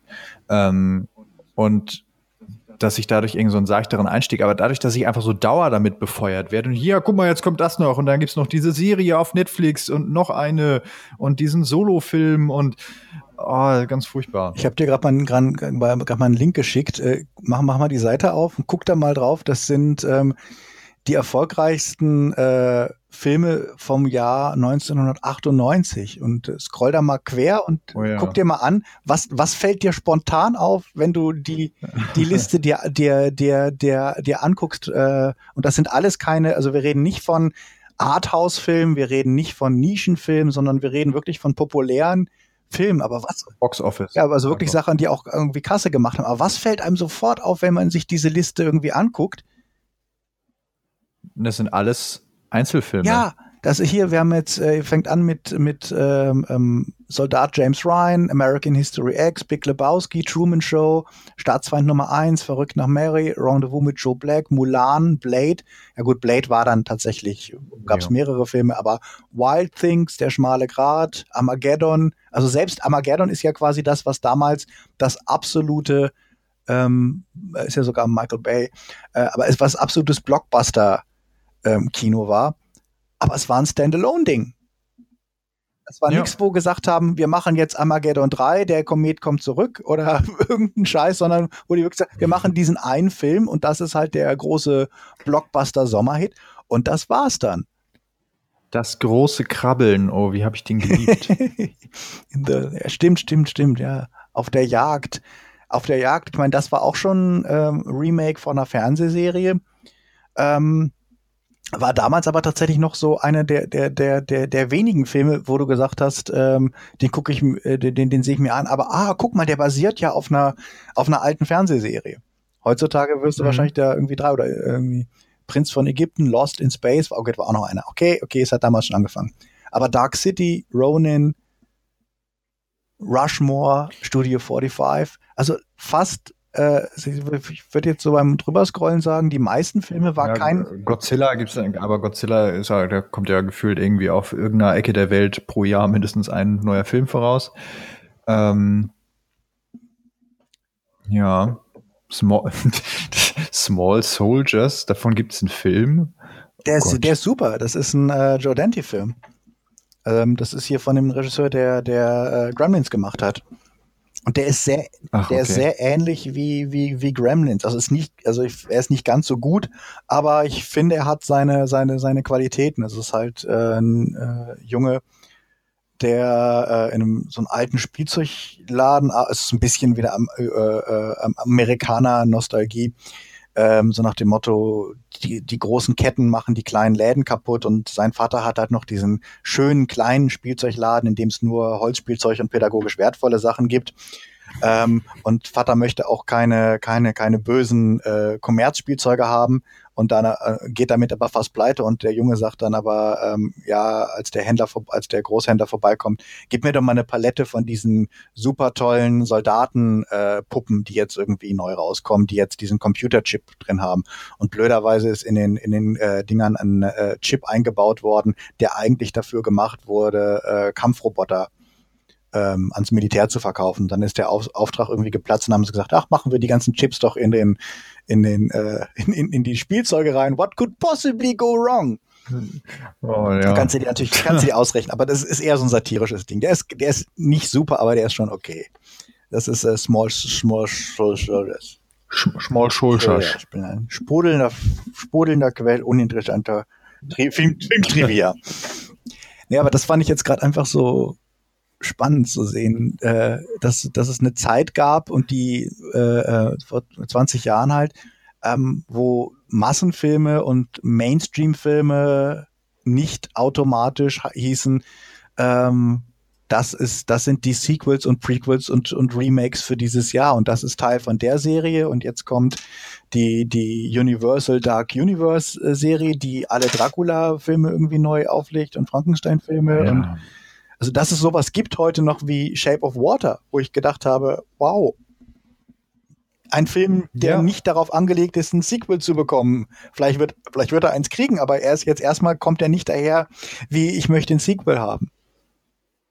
Und ähm, das ist auch der Grund, warum ich mich so für Downsizing begeistert habe.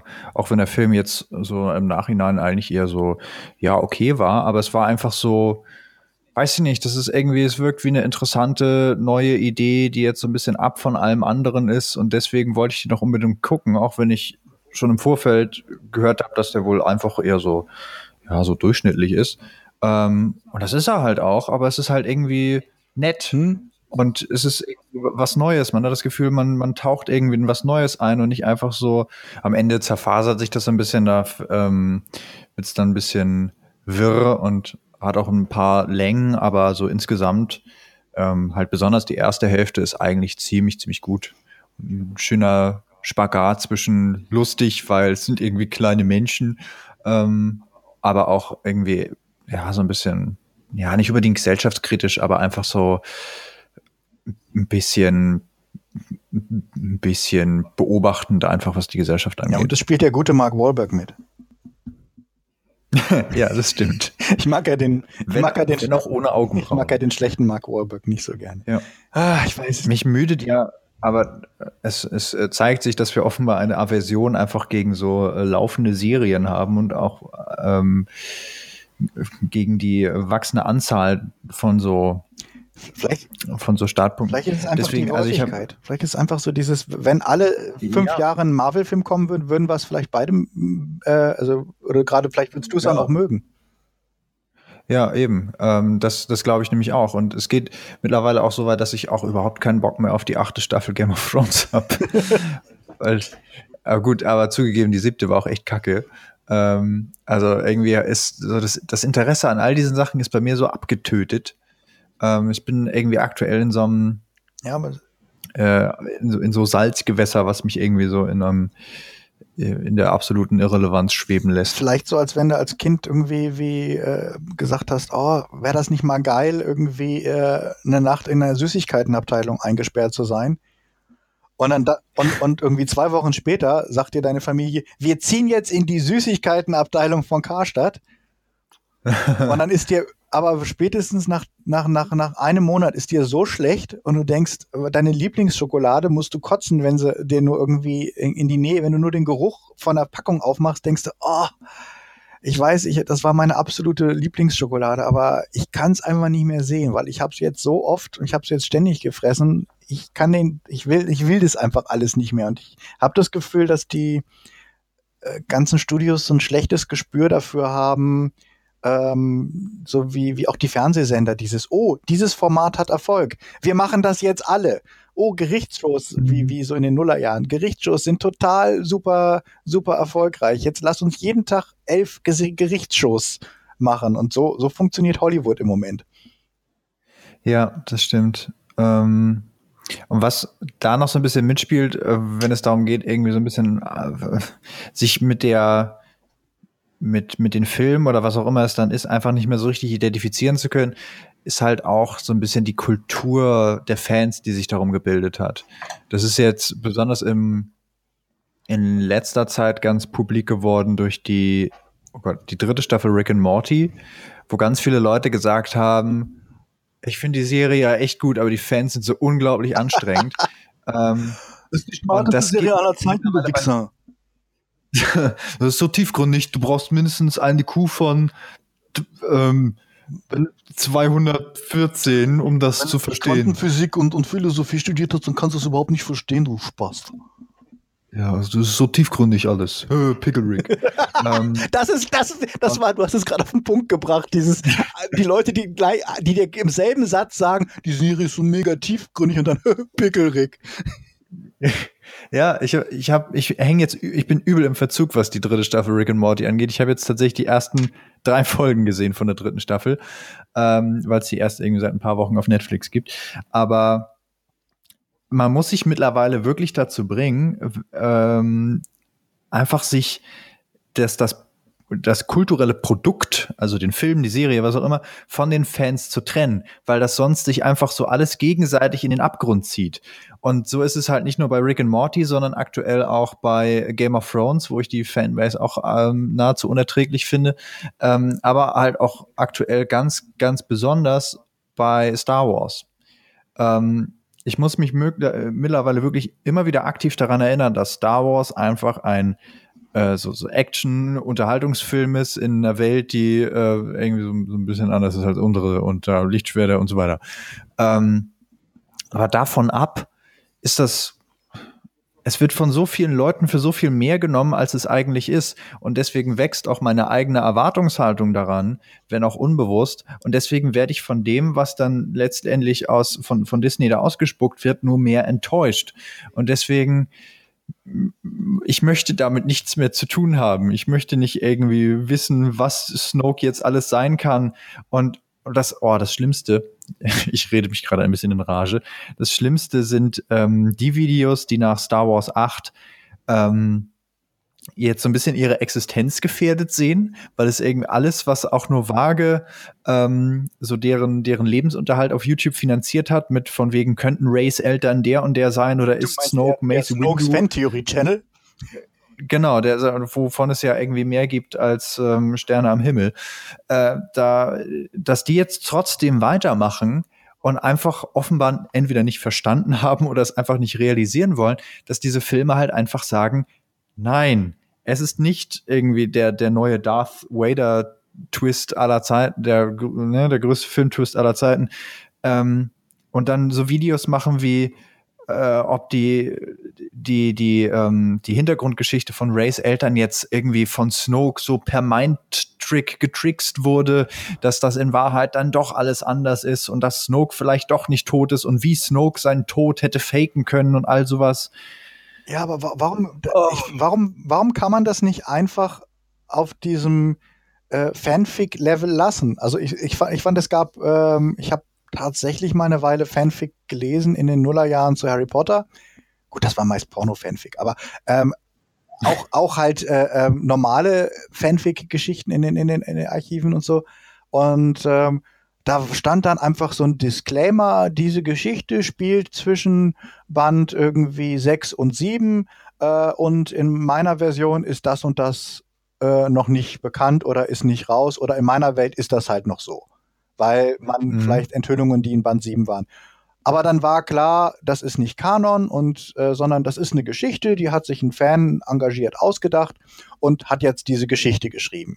Und ja. niemand hatte ein Problem damit und man kann auch echt sagen, die sind natürlich von unterschiedlicher literarischer Qualität, aber es gab auch in dem Bereich oder gibt in dem Bereich äh, Leute, die wirklich schreiben können und die auch ein Gespür für Geschichten erzählen hat. Und man kann das einfach so als parallel Fangeschichte einfach nehmen und sagen, das ist völlig okay.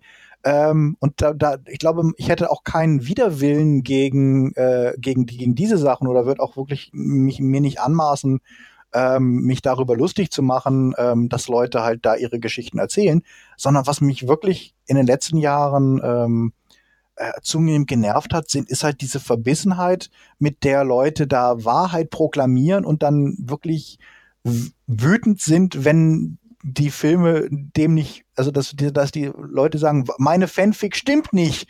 Ihr seid scheiße. Wie kann das sein, dass, dass, dass, dass, dass das, was ich mir als Fanfic ausgedacht habe, jetzt nicht stimmt?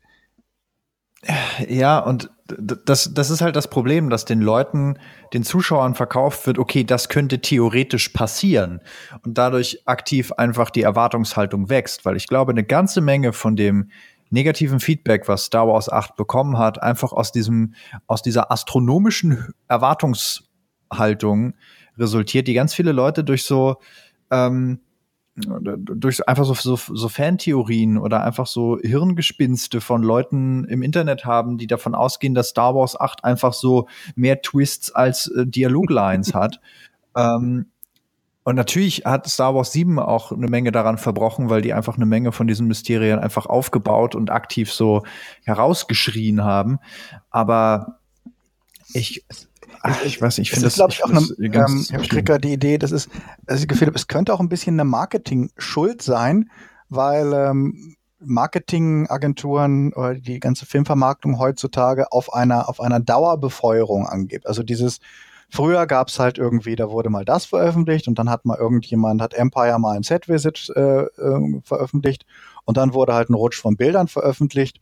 Und dadurch, dass es heute halt deutlich mehr Medien gibt und dadurch, dass die, die Informationswege schneller sind, dass es halt nicht mehr die Printzyklen von das Magazin erscheint einmal im Monat ist, sondern es muss täglich irgendwas gemacht werden ähm, hat halt diese Zerstückelung von Informationen stattgefunden. Also dieses, wir haben wieder ein Bild exklusiv released. Also wir geben jetzt Magazin XY und dem Online-Magazin das und wir geben jeden von denen irgendwie ein Bild.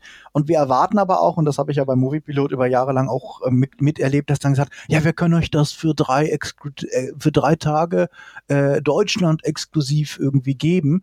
Ähm, was auch so eine völlige Verkennung von Realitäten ist, so dieses, was heißt in Deutschland exklusiv? Ja, das heißt, dass ihr in Deutschland irgendwie diejenigen seid, die dieses Bild bringen dürft. Aha, aber US-Seiten haben das schon. Ja, dann haben es aber alle anderen Seiten auch. Ja, aber ihr kriegt es mhm. Deutschland. Und du denkst, hast du verstanden, wie das Internet funktioniert? Man kann den Agenturen nicht mal einen Vorwurf machen, weil die kriegen das, die geben es ja auch nur weiter. Aber die Denke mhm. bei den Filmverleihern ist eben so dieses, ja, wir geben das, wir, wir können das immer noch machen wie 1992, als es kein Internet gab und als halt äh, man tatsächlich sagen konnte, wir können diesem Magazin in Deutschland zum Vorabdruck diese drei Bilder geben und die freuen sich und alle Fans kaufen dieses eine Magazin, weil es nur dort die ersten Bilder vom, äh, was weiß ich, neuen Star Trek-Film zu sehen gibt.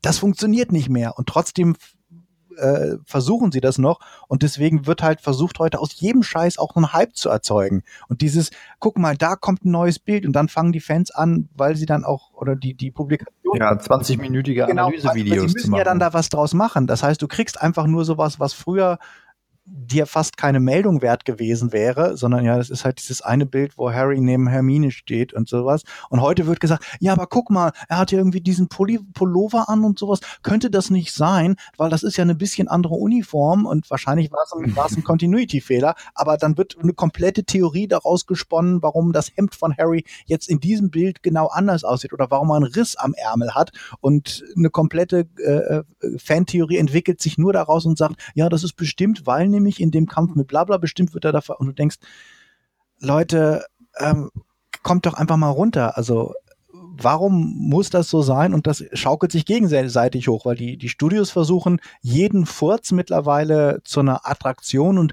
wollen natürlich, dass das wieder auf die Titelseite kommt und wollen, dass das prominent gefeatured wird. Und diejenigen, die es verkaufen müssen, sind auf Klicks angewiesen. Die versuchen dann natürlich das bisschen, was sie kriegen, total äh, auszuschlachten, damit es wieder ein eigene, eigenes Video und eine eigene Nachricht ähm, rechtfertigt. Und letztlich landet das bei dieser kranken Situation, die wir haben. Dieses mach aus mach aus irgendwie einzelnen Reiskörnern irgendwie ein, eine, eine, ein komplettes Risotto. Ja, das zeigt sich halt ganz besonders gerade beim Han Solo Film, wo ganz viele sich so in dieser ähm, Verantwortung sehen, irgendwas dazu machen zu müssen, irgendwie das zu Tode zu analysieren und dieser Trailer oder das Bildmaterial, was es dafür gibt, einfach nicht viel hergeben, aber es einfach trotzdem passieren muss, weil das irgendwie, weil es diesen diesen Trott gibt. Und gerade beim Han Solo-Film, wo man irgendwie noch von allen neuen Star Wars-Filmen, die es gerade gibt, sagen kann, das ist der, der am so am, am sichersten und einfach so auch so vielleicht ein bisschen am banalsten sein wird. Ähm, sagte er, bevor sich dann in Star Wars, äh, in Solo A Star Wars Story tatsächlich herausstellt, dass äh, Han Solo ähm, Snoke aus der Vergangenheit ist. ähm, aber, äh, ne, also es gibt so diese, diese Verselbstständigung. Lass uns hier diese Theorie starten. Chewbacca ist eigentlich Snoke, der sich rasiert hat. Ja, hier habt ihr es zuerst ja, gehört. Und nämlich diese fiese, diese fiese Verletzung, das alles vom Rasieren. Weißt du, dass, dass Snoke dieses, und der, der hat sich auch irgendwie zu, zuwachsen lassen, weil er halt dieses unschöne, deformierte Gesicht hat. Und hat gesagt, wenn ich einfach die Haare wachsen lasse, dann merkt man es nicht so. Der hat als Hipster angefangen und ist als Wookie äh, geendet und dann hat er sich irgendwann wieder rasiert und war halt äh, Sith Lord. Chewbacca ist ja auch schon uralt. Ja. Also der hat ja schon in, äh, zu den Prequels existiert. Also so vom, vom, vom Alter würde es dann ja auch schon oh, hinkommen. Weißt du, wie der riechen muss? Ich meine, man weiß auch, alte Hunde stinken ja manchmal schon so äh, ziemlich, äh, ziemlich erbärmlich. Stell dir vor, so Deswegen stehen, stehen diese roten Wachen wahrscheinlich auch so weit von ihm weg, sodass sie ihm dann gar nicht helfen konnten. ja. Ah. Gott, ja, es, also halten wir fest, es wird alles wieder schlimmer und äh, wir möchten beide keinem Verein angehören, der Leute wie uns als Mitglieder aufnimmt. ja, Es sei denn, wir haben ihn selbst gegründet. nee, ich gründe keinen kein, kein Star Wars-Verein mehr in diesem Leben. Die Zeiten sind vorbei. Musst du nicht langsam ins Kino? Hast du nicht irgendwas gesagt? Du musst, äh, du musst. Ja, in einer Stunde muss ich ah, okay, los. Gut. Nicht, dass du dein, dein, den letzten Bus. Wir haben noch eigentlich Zeit für technische Probleme. was, was hast du denn, äh, was, was wirst du denn gucken? Äh, Shape of Water. Ah, der ist super. Das fand ich ja tatsächlich ähm, sehr schön irgendwie. Ähm, kennst du die, die, kennst du die alten ähm, Jack Arnold Schrecken vom Amazonas Filme oder hast du mal irgendeinen davon im, im Fernsehen erwischt? Es, es, kann, es kann sein, dass ich mal einen davon, aber wäre mir nicht mehr präsent. Es ist, also man muss die nicht gesehen haben, es ist nur so, ähm, so quasi so, als wenn, wenn, wenn Guillermo del Toro gesagt hat, ich möchte eine modernisierte Fassung davon machen, ähm, beziehungsweise dieses Motiv wieder aufgreifen, so von ähm, Wasser, Wasserkreaturen und Sex mit Frauen. Ähm. Ich habe ja tatsächlich sehr wenig Ahnung von dem Film. Ich habe genau einen Trailer so mit halbem Ohr gehört, während ich gerade Popcorn gegessen habe. Das war, glaube ich, vor Downsizing oder vor Disaster Artist. Ähm, und also ich wusste schon da, dass ich den gucken will und deswegen erinnert mich aktuell optisch noch so ein bisschen an A Cure for Wellness. Ja. Ähm, war, auch so ein Film, wo ich gedacht ah. habe, ähm, ich finde, der ist nicht so richtig gelungen, aber ich finde es total schön, dass es den gibt. Ja, genau. Das ist so, ja, so ab der zweiten Hälfte wird es so sehr Klischee, so, das ja, okay, Ende jetzt ist dumm. So, also das Ende ist richtig Exploitation-mäßig dumm, als wenn, ich habe die ganze Zeit gedacht, wenn der Film zehn Minuten vorher vorbei gewesen wäre, wäre ich wahrscheinlich singend und tanzend rausgegangen. Aber als dann diese, diese, diese Monster-Showdown-Nummer kommen und das Ganze wirklich. Ja, diesen brennenden, äh, was auch immer, ja. Das war doof, nee. aber er sieht toll aus, oder? Ich meine, also es war wirklich ein Film, wo ich die ganze Zeit gedacht habe, ja, ich der, mag die Bilder. Auch einfach eine super Stimme. Ja. ja. Ähm, also alleine diese ganze Geschichte mit den, mit den Aalen in diesem Wassertank. Ja, genau. Also diese, die, die ähm, das verstehen viele auch oft nicht, was man mit, mit, äh, mit beeindruckenden Szenen meint. Gar nicht, dass sowas, dass viel Spektakel sein muss, sondern ich finde, oftmals reicht eine gute optische Idee, ähm, um, einen, um einen für einen Film einzunehmen. Und das hängt nicht immer nur mit dem Budget zusammen, sondern es muss einfach eine, eine Idee da sein, wo man, wo man denkt, das ist jetzt echt ein Bild, das mir im Kopf bleibt. Und diese, diese, diese Frau, die da in diesem äh, Wanne voller Aale sitzt, ist einfach so ein Ding. Das ist so ein Bild, wo du denkst, das ist freaky, es ist seltsam, du kannst es nicht genau verorten. Ist das jetzt Folter? Ist das jetzt eine Traumvision? Es ist einfach ein starke, starkes Bild und davon hat der Film so einige irgendwie zu bieten. Ja, genau. Ähm, und ja, deswegen, ich gehe jetzt ohne große Erwartungen in Shape of Water. Und das ist das, was mir irgendwie schon immer geholfen hat. Magst du denn, ähm, magst du denn Del Toro oder hier Hellboy ja. und, und, und äh, so, so Zeug? Pans Labyrinth ja. und sowas, ja, doch. Ähm, ist ja auch immer noch. Also ich bin, bin jetzt kein großer Fan so, aber es ist so die, das, wenn da Del Toro draufsteht, dann bin ich schon so, ja. Ich habe cool. immer noch äh, ähm, ähm, Respekt für ihn, weil er immer noch einer ist, der so ein bisschen die Practical Effects ähm, ja. äh, Lanze, Lanze bricht und immer noch versucht, so viel wie möglich. Also ich glaube, die, die, die, die Creature ist zum größten Teil äh, Kostüm. Also ist, glaube ich. Äh, ist das wieder, ist das Doug, Doug Jones? Ist wieder Doug Jones. Ähm, und ich glaube, ja. sie haben nur CGI ähm, Adenum gemacht, so für die Augen, dass die Augen irgendwie ein bisschen mehr Movement haben oder so irgendwie sowas. Aber äh, grund, grundsätzlich ist, glaube ich, das meiste Doug Jones im, im, im Fischkostüm. Ähm, und der hat einfach das drauf, so eine ganz spezielle Körpersprache zu entwickeln. Also ich meine, er hat ja doch den, den Ape gespielt in, äh, in Hellboy damals. Mhm. Und das Labyrinth-Ding da, den. Ja, dieses Ding mit den Augen da, ja. Genau, und das Auge ist mit, da, wie war das? High five. Ah. Warum hast du ständig blaue Augen? High five. also nach dem Sport einmal so abklatschen, die ganze Reihe entlang nach. So. oh Gott. Nee, aber ähm, das mag ich, das mochte ich auch bei, bei Hellboy einfach sehr gern, dass der diese, da gibt's so unglaublich so fette, riesige Trollmonster und äh, es hat komplett ähm, Animatronic-Kostüm, also Kostüm mit Animatronic-Elementen drin. Ähm, und ich finde, die sehen halt so viel schöner aus als diese ganzen CGI Ja, stimmt. stimmt. Hellboy 1 muss ich auf jeden Fall auch nochmal gucken. Ich, was gibt es im ersten und zweiten? Da sind sie auf diesem Troll Market und ähm, wo halt so ein bisschen so die Extremfassung von der von der ähm, Cantina Bar im ersten Star Wars, so wo du halt wirklich so alle möglichen freaky Kreaturen durcheinander gewürfelt hast und natürlich auch riesige Viecher irgendwie mit drin haben oder so ein bisschen wie bei, wie bei Monster AG, so wenn, wenn die da so in der Kantine sitzen und ja. du hast halt irgendwo überall diese ganzen freaky Viecher sitzen. Und ganz viele von denen sind halt wirklich so Kostüme und äh, irgendwie berührt mich das mehr ähm, und ich finde auch immer so über, mehr über Filme zu erfahren, macht halt auch viel mehr Spaß, wenn du dann siehst, wie, guck mal, wir haben diesen Kopf gebaut und da sitzen irgendwie zehn Leute dran, die den steuern müssen und der kann sich in die Richtung ja. machen. Also wenn du irgendwie wie langweilig das Making-of zu den Star Wars Prequels ist, weil du halt einfach zu 90 Prozent nur eine blaue Wand siehst. Ja, und du siehst dann, und hier siehst, sitzt jetzt Horsti vor seinem Rechner und sagt, ah, guck mal, hier ist jetzt irgendwie das, das Gitternetzmodell, hier ist jetzt das Modell mit dem Shader drauf, hier ist jetzt das Modell mit der Texture ja. drauf und jetzt habe ich noch die Beleuchtung zugeschaltet. Und jede Szene sieht, ist genau diese selbe Erklärung. Es ist nicht wie, ja. da mussten wir was ganz Komplexes machen, da mussten wir die komplette, äh, die, die, die, die komplette Wohnung untertunneln, damit die Puppenspieler unten drunter gehen konnten oder was weiß ich, wir mussten eine ganz neue Technik erfinden, damit das irgendwie gefilmt werden konnte, sondern es ist immer wie, wir haben hier ein Drahtgittermodell und jetzt haben wir das gemacht und dann, dann ist irgendwie noch der, der Texture-Simulator und der, der Kleidungssimulator darüber gegangen. Ja, es hat ja. Gibt es eigentlich, ähm, also ein Making-of, worauf ich mich sehr freue, ist das Making-of zu Justice League, weil ich sehen will, wie Henry Cavill einfach mit seinem Schnauzer die ganze Zeit da rum, rumläuft. Da bin ich tatsächlich gespannt, ob sie das zeigen oder ob sie das bewusst weglassen. Also ich glaube nämlich nicht, weil die, glaube ich, auch so ein bisschen so in ihrem eigenen Stolz verletzt sind, dass sie diesen Gerichtsprozess verloren haben. Aber es wäre schon ziemlich cool. Oder es, das wäre das Genialste, wenn es im Making-of dann auch noch mal so rausretuschiert wurde. Schnauzbart? Ich hatte, ich hatte nie einen Schnauzbart. Ich weiß nicht mal, ich, ich habe ja überhaupt keinen Bartwuchs. Ich kann ja, ich kann ja nicht mehr Bart bekommen. Nee, ich bin ja ein Alien. Ich, äh, das Konzept des Bartes ist uns meine, völlig meine fremd. Meine Oberlippe sieht immer so komisch aus. Das als Kind wurde ich schon dafür gehänselt, dass meine Oberlippe so komisch digital aussieht.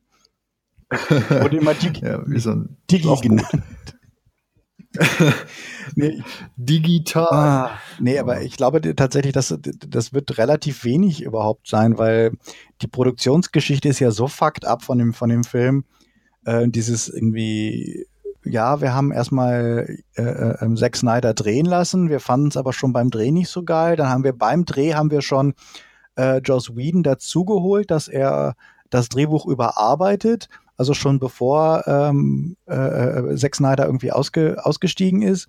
Und ähm, dann ist er ja wegen, wegen tragischer Familiendings da irgendwie ausgestiegen und dann hat Joss Whedon übernommen und hat nochmal irgendwie alles, ich glaube nicht, dass man da die Geschichte, das wäre eher sowas für eine independent produzierte Doku, hoffentlich in zehn Jahren. Also das ist, wäre so meine Hoffnung, dass in zehn Jahren nochmal äh, sich ein Doku-Film-Team macht und dass dann alle auch äh, ihre Contractual Obligations nicht mehr haben ähm, und frei von der Leber weg erzählen können, wie das denn war, als, sie, als es dann plötzlich hieß, ihr müsst jetzt 80 Prozent vom Film nochmal drehen.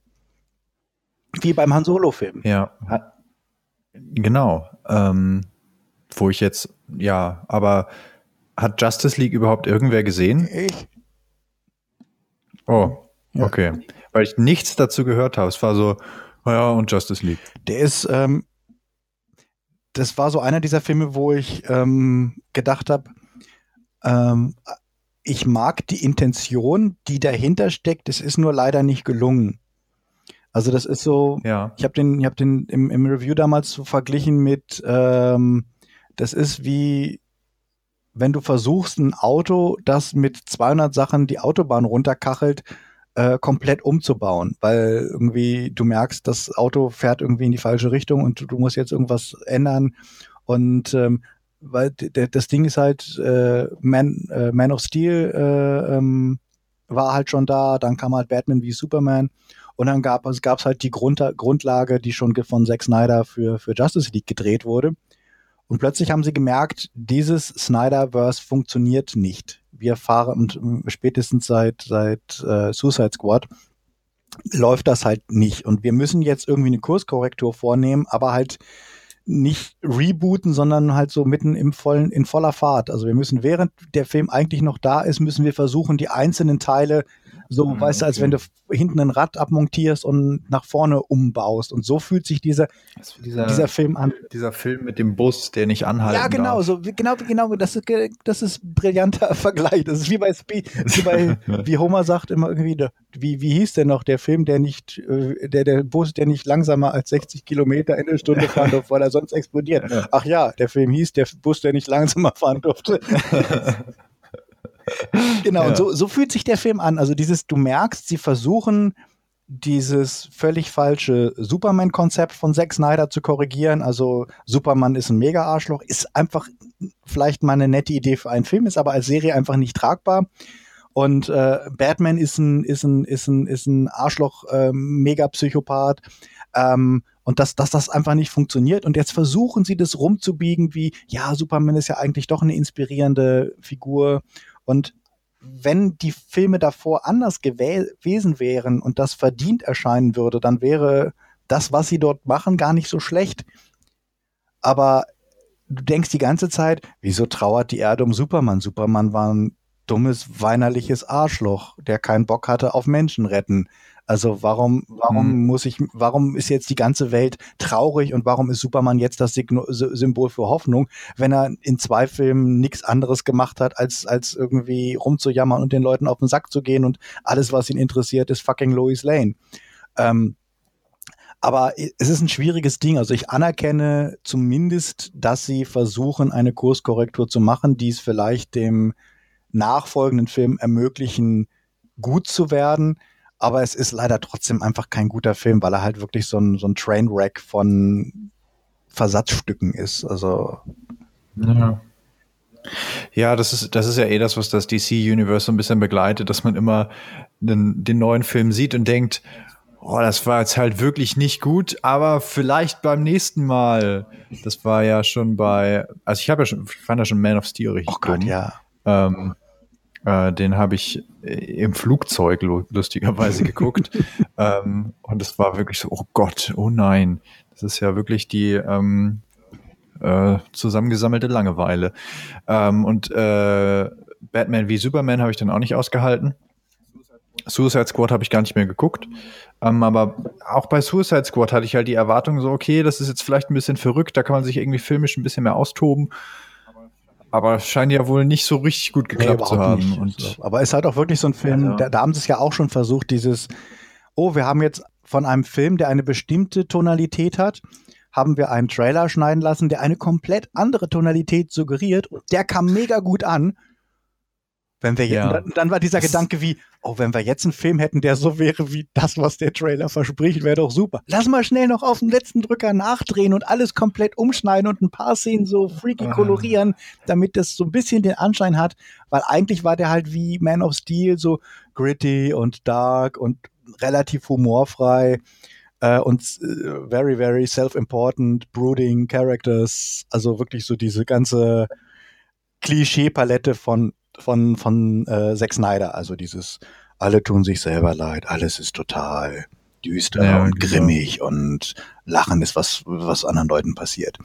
Ja, fehlt es uns an visuell, äh, visuellen, an visionären ähm, Filmemachern oder einfach nur an Ideen? Oder ist so das Disney-Monopol einfach so träge oder so, weiß nicht. Vielleicht ähm, brauchst so einnehmend. Vielleicht brauchst du auch einfach, ich, ich, ich habe keine Ahnung. Ich glaube, es kommen so viele Fakten, Faktoren dazu. Ganz einfach, warum ist Filmemachen so teuer geworden? Also ich meine, Star Wars war kein Big-Budget-Film, als er damals gedreht wurde, sondern das war halt so ein, so ein, so ein, so ein Mid-Price-Sci-Fi-Film. Und ähm, ähm, heutzutage, wenn du halt weißt, ich muss mindestens irgendwie 140 Millionen ausgeben, um einen mittelgroßen Blockbuster hinzukriegen. Und selbst eine fucking Adam Sandler-Komödie kostet 70 Millionen. Hm. Also wirklich sowas wie Grown-Ups oder so hat 70 Millionen gekostet. Ähm, das, das, das macht dich nicht mutiger, wenn du weißt, ich muss halt ähm, mit richtig viel Geld dabei, dabei rausgehen. Und es sieht ja oft mal nicht mal geil aus. Also guck dir, dir Black Panther an. Ähm, der ist tricktechnisch echt nicht geil. Also ich Marvel-Filme sind ja, haben ja nie wirklich so durch beeindruckende Optik. Ja, die sind alle so, ähm, okay, gut. Das Einzige, was ich wirklich so, wo ich dachte so, oh, okay, sowas habe ich in der Ordnung noch nicht gesehen, ist äh, Doctor ja. Strange. Und den habe ich mir tatsächlich auch nur deswegen angeguckt. Stimmt, das war der, einer der wenigen, wo ich gedacht habe, der hat ein paar visuelle Ideen drin und die waren auch gar nicht so schlecht gemacht. Also diese Escher Momente oder diese diese Wabbeln diese ja, genau. Ja. Stimmt, das war das war tatsächlich gut, aber ansonsten ist Marvel schon auch immer sehr good enough, finde ich. Das ist so die die die filmische Variante ja. von It's good enough. Es sieht nicht schäbig aus, aber es sieht auch nicht richtig geil aus. Ja, so Hashtag reicht. Ja. Ähm, aber auch in allen Belangen, also von, von so der, der visuellen Ebene, also was die Farben angeht, die, ähm, der Soundtrack ist unendlich banal, so einer der banalsten, die es irgendwie in der Kinolandschaft aktuell gibt. Und es wird alles so auf. Das hatten, hatten wir doch so in, in, unserer, unserer äh, Top ja, 5 drin, wo die Leute ja, dann kamen mit. Aber der Soundtrack von Guardians of the Galaxy ist doch total super. Und du denkst, ich kann, ich kann doch jetzt nicht anfangen, den Leuten zu erklären, dass alte Pop-Songs zusammengesammelt, egal wie passend oder schön sie sein mögen, kein Soundtrack sind. Nee, und das ist dann auch keine Leistung von Disney oder den Film, diese Filme irgendwie abzuspielen. Ja, oder sagen wir mal so, es mag vielleicht ähm, ähm, ähm dem, dem, dem, dem Regisseur äh, zugerechnet werden, dass man sagt, der hat schöne, passende Songs ausgewählt, aber es ist trotzdem kein Soundtrack. Es ist nichts, wo du sagst, ähm, ich werde jetzt, ich werde nicht hier äh, Hooked on a Feeling ähm, ähm, mit Guardians of the Galaxy verbinden, weil das Ding halt schon ähm, in den 70ern irgendwie draußen war, in den 80ern irgendwie rausgekommen ist. In den äh, Nullerjahren hat, hat David Hasselhoff seine Version davon gebracht. Ähm, und dann ist Guardians of the Galaxy halt einer der Filme, die Hooked on a Feeling benutzt haben. Und ja. das ist wie Halleluja. Weißt du, Halleluja ist halt ein schöner Song. Knocking on ja, Store, aber ist ja. halt eine Milliarde Mal in allen möglichen Filmen. Und natürlich passt der immer gut, weil es halt ein wahnsinnig gutes Lied ist. Aber irgendwann ist dann auch mal gut, wenn es halt in Shrek und im letzten Tatort zusammen vorkommt, dann würde ich jetzt nicht sagen, oh, ich denke aber jetzt immer an diesen einen Tatort, wenn ich Halleluja irgendwie höre. Ja, naja. Also da, da hinkt der Vergleich ein bisschen. Ähm, aber genau das äh, bestärkt ja eigentlich nur euer Argument, dass diese, ähm, dass der Soundtrack so unendlich banal ist, weil das Einzige, was im Kopf bleibt, sind dann halt irgendwelche Pop-Songs, die in Guardians of the Galaxy verwurstet ja. wurden. Alles andere, was irgendwie passiert. Gut, das, aber das ist auch kein Original Soundtrack in dem Sinne. Den einzigen Soundtrack von einem Marvel-Film, den ich mir tatsächlich gekauft habe, ist der von Spider-Man Homecoming aber auch nur, weil ich es cool fand, dass äh, diese leicht verjazzte oder leicht verswingte Version vom ganz, ganz ursprünglichen Spider-Man-Theme dabei ja, ist. Das kannst du dir merken, das ist eine von einer alten Zeichentrickserie. Ja, genau, aber das kommt dann das woanders her. Das ist von einer fucking genau, alten Zeichentrickserie und wie bitter das ist, ist ja, jeder kennt die Titelmelodien von fucking alten Zeichentrickserien, weil sie äh, irgendwie sehr catchy sind und ähm, ähm, du merkst sie dir durch Repetition. Also du, du merkst sie halt wirklich, weil du als Kind davor gesessen hast und hast die neue Folge geguckt und wusstest halt, Spider-Man, Spider-Man. Und vor allem sind sie auch dominant. Also ich habe jetzt äh, letzten Civil War das erste Mal geguckt, weil es das irgendwie auf Netflix gab und ich dachte, wenn ich mich schon regelmäßig über Marvel aufreg, dann soll ich die Filme zumindest auch mal irgendwie zum Großteil gesehen haben. Und ähm, zu keinem Zeitpunkt, der mir jetzt gerade einfällt, ist es irgendwie so, dass was passiert und die Musik im Vordergrund ist. Und das ist eigentlich so unendlich untypisch für Filme, weil so Filme, die äh, wirklich einen äh, erinnerungswürdigen Soundtrack haben, wie es jetzt ein Star Wars, ein Harry Potter oder ein Indiana Jones oder sonst was ist, da gibt es unglaublich viele Momente, wo einfach so das Worldbuilding auch über die Musik dominiert wird oder dominant funktioniert. Das einfach, weiß ich nicht, die große Halle von Hogwarts dann und dann läuft hier dieses ähm, und bei Marvel ist halt einfach nur so, ja, ach, hier hast du irgendwie drei Cellos und zwei äh, große Trommeln und dann viel Spaß. Ja, Epic, und dann wird so das generische Epic, Epic Q Number 13. Ja, genau. Es, ist, äh, es gibt von Video Copilot irgendwie so oh, ein ja. Paket ja. Pro Stores, wo du dir so deinen eigenen Soundcheck aus Versatzstücken und das klingt dann auch so, also es muss natürlich auf alles passen und dann wird einfach so so ein generischer Soundteppich, der dann irgendwie so leichte Action-Noten haben, hat dann darunter gelegt und dann auch, aber auch so leise gemacht, dass das, dass der nicht auffällt, wie egal der eigentlich ist. Ja, du hattest ja auch dieses Interview gesehen, meintest du ja, mit, mit Danny Elfman und, und äh, glaube ich, James Horner und wer da noch irgendwo oder ähm, Michael Giacchino, die, die, die zusammensaßen und alle sich darüber ja. unterhalten haben, ähm, dass, dass, dass ja. die, die ähm, Studios ihnen ja sagen, äh, heutzutage, ich will keine so eine starke thematische Arbeit mehr, sondern ich will kein dominantes Filmthema, sondern die Musik soll halt so ein bisschen breich irgendwie dazu passen. Genau, und dann gibt es ja auch noch diesen, äh, dieses Phänomen der B-Music, was bedeutet, der Film wird geschnitten, während der Soundtrack noch gar nicht existiert. Ähm, aber man benutzt einfach den Soundtrack anderer Filme, der dann äh, in dem Schnitt dazugepackt wird und wo der ähm, der Clip dann drauf geschnitten wird, weil das so das ist, was sich der Regisseur oder wer auch immer darunter so vorstellt. Ach so, die, wenn die, mit, wenn die mit Temp-Tracks gearbeitet haben und dann, dann quasi sich verliebt haben in den alten, in den, in den Soundtrack, an dem genau. sie nicht die Rechte haben ja, genau. Und dann wird halt irgendwie der Soundtrack von Gladiator oder so benutzt oder sonst was. Ähm, und dann wird dem ähm, Komponisten gesagt, so, hier ist der fertige Film, wir brauchen ungefähr sowas wie das. Und da das alles schon fertig geschnitten ist, ist so die, äh, die künstlerische Einschränkung an den Komponisten so enorm, dass im Endeffekt dann was dabei rumkommt, was quasi genauso klingt wie das, was sie ursprünglich benutzt haben, nur halt so abgewandelt, dass es halt nicht als Kopie gilt. Ja, oder manchmal doch. Weil es gibt ja, gab, gab ja dieses, gibt in einem, einer der Videos ist ja so ein Beispiel, dass, dass äh, Warner sich dann, oder weiß nicht, ob es Warner war, aber dass sie sich entschuldigen mussten, ähm, weil ein Score-Teil genauso klang wie von einem anderen Soundtrack. Ähm, ich glaube, der, der Gladiator-Soundtrack war von äh, Ice Spartacus oder irgendwie so einem anderen äh, Epos-Film äh, äh, abgekupfert. Und äh, ähm, dann musste, musste Warner sich offiziell entschuldigen und sagen, ja, es gibt Ähnlichkeiten und es gibt bla bla bla. Und wir wussten das aber nicht, als wir den veröffentlicht haben, dass der Komponist sich so sehr hat äh, inspirieren lassen. Ja, der Komponist. Ja, ja das ist auch immer, der, der, die sind ja, immer diejenigen, die gearscht sind. Das ist ja genau wie die Schauspieler kriegen es ab, wenn, wenn, wenn äh, die Inszenierung hölzern ist. Ja, oder die, die Dialoge kacke sind, ja. Ja, das, ich würde sagen, mit diesen äh, ähm, erfreulichen, leicht resignativen ähm, äh, Ausblicken auf die Kinorealität äh, schließen wir für dieses Mal.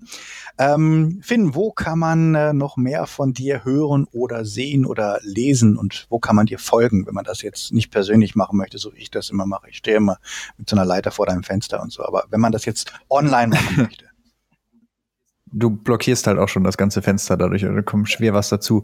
Ähm, also über Ultralativ haben wir ja schon gesprochen auf äh, YouTube, sonst ähm, Finalist auf äh, Instagram und wie heißt es, Twitter, also F-Y-N-N-A-L-I-S-T, so wie der Finalist, nur mit meinem Namen. Murder Gag habe ich mir selber ja, ausgedacht. Pack, pack ich auch ähm, in die Liner Notes. Geil, danke. Genau. Und dann äh, würde ich sagen, gerne, gerne mal wieder äh, vielleicht in einer zukünftigen Folge vom Flipscast, wenn ich das dann hinkriege, dass wir das mal regelmäßiger machen. Danke, danke auch nochmal äh, an dieser Stelle für alle, die bis hierhin durchgehalten haben und natürlich auch an alle unsere Patreons, die es äh, überhaupt möglich machen, dass wir noch nebenbei, neben Flips, andere Sachen auch noch äh, produzieren können. An dieser Stelle wünsche ich euch eine wunderschöne Woche, einen guten Morgen oder eine gute Nacht oder wo ihr uns auch immer jetzt hören möchtet. Bis zum nächsten Mal. Tschüss! Thank you.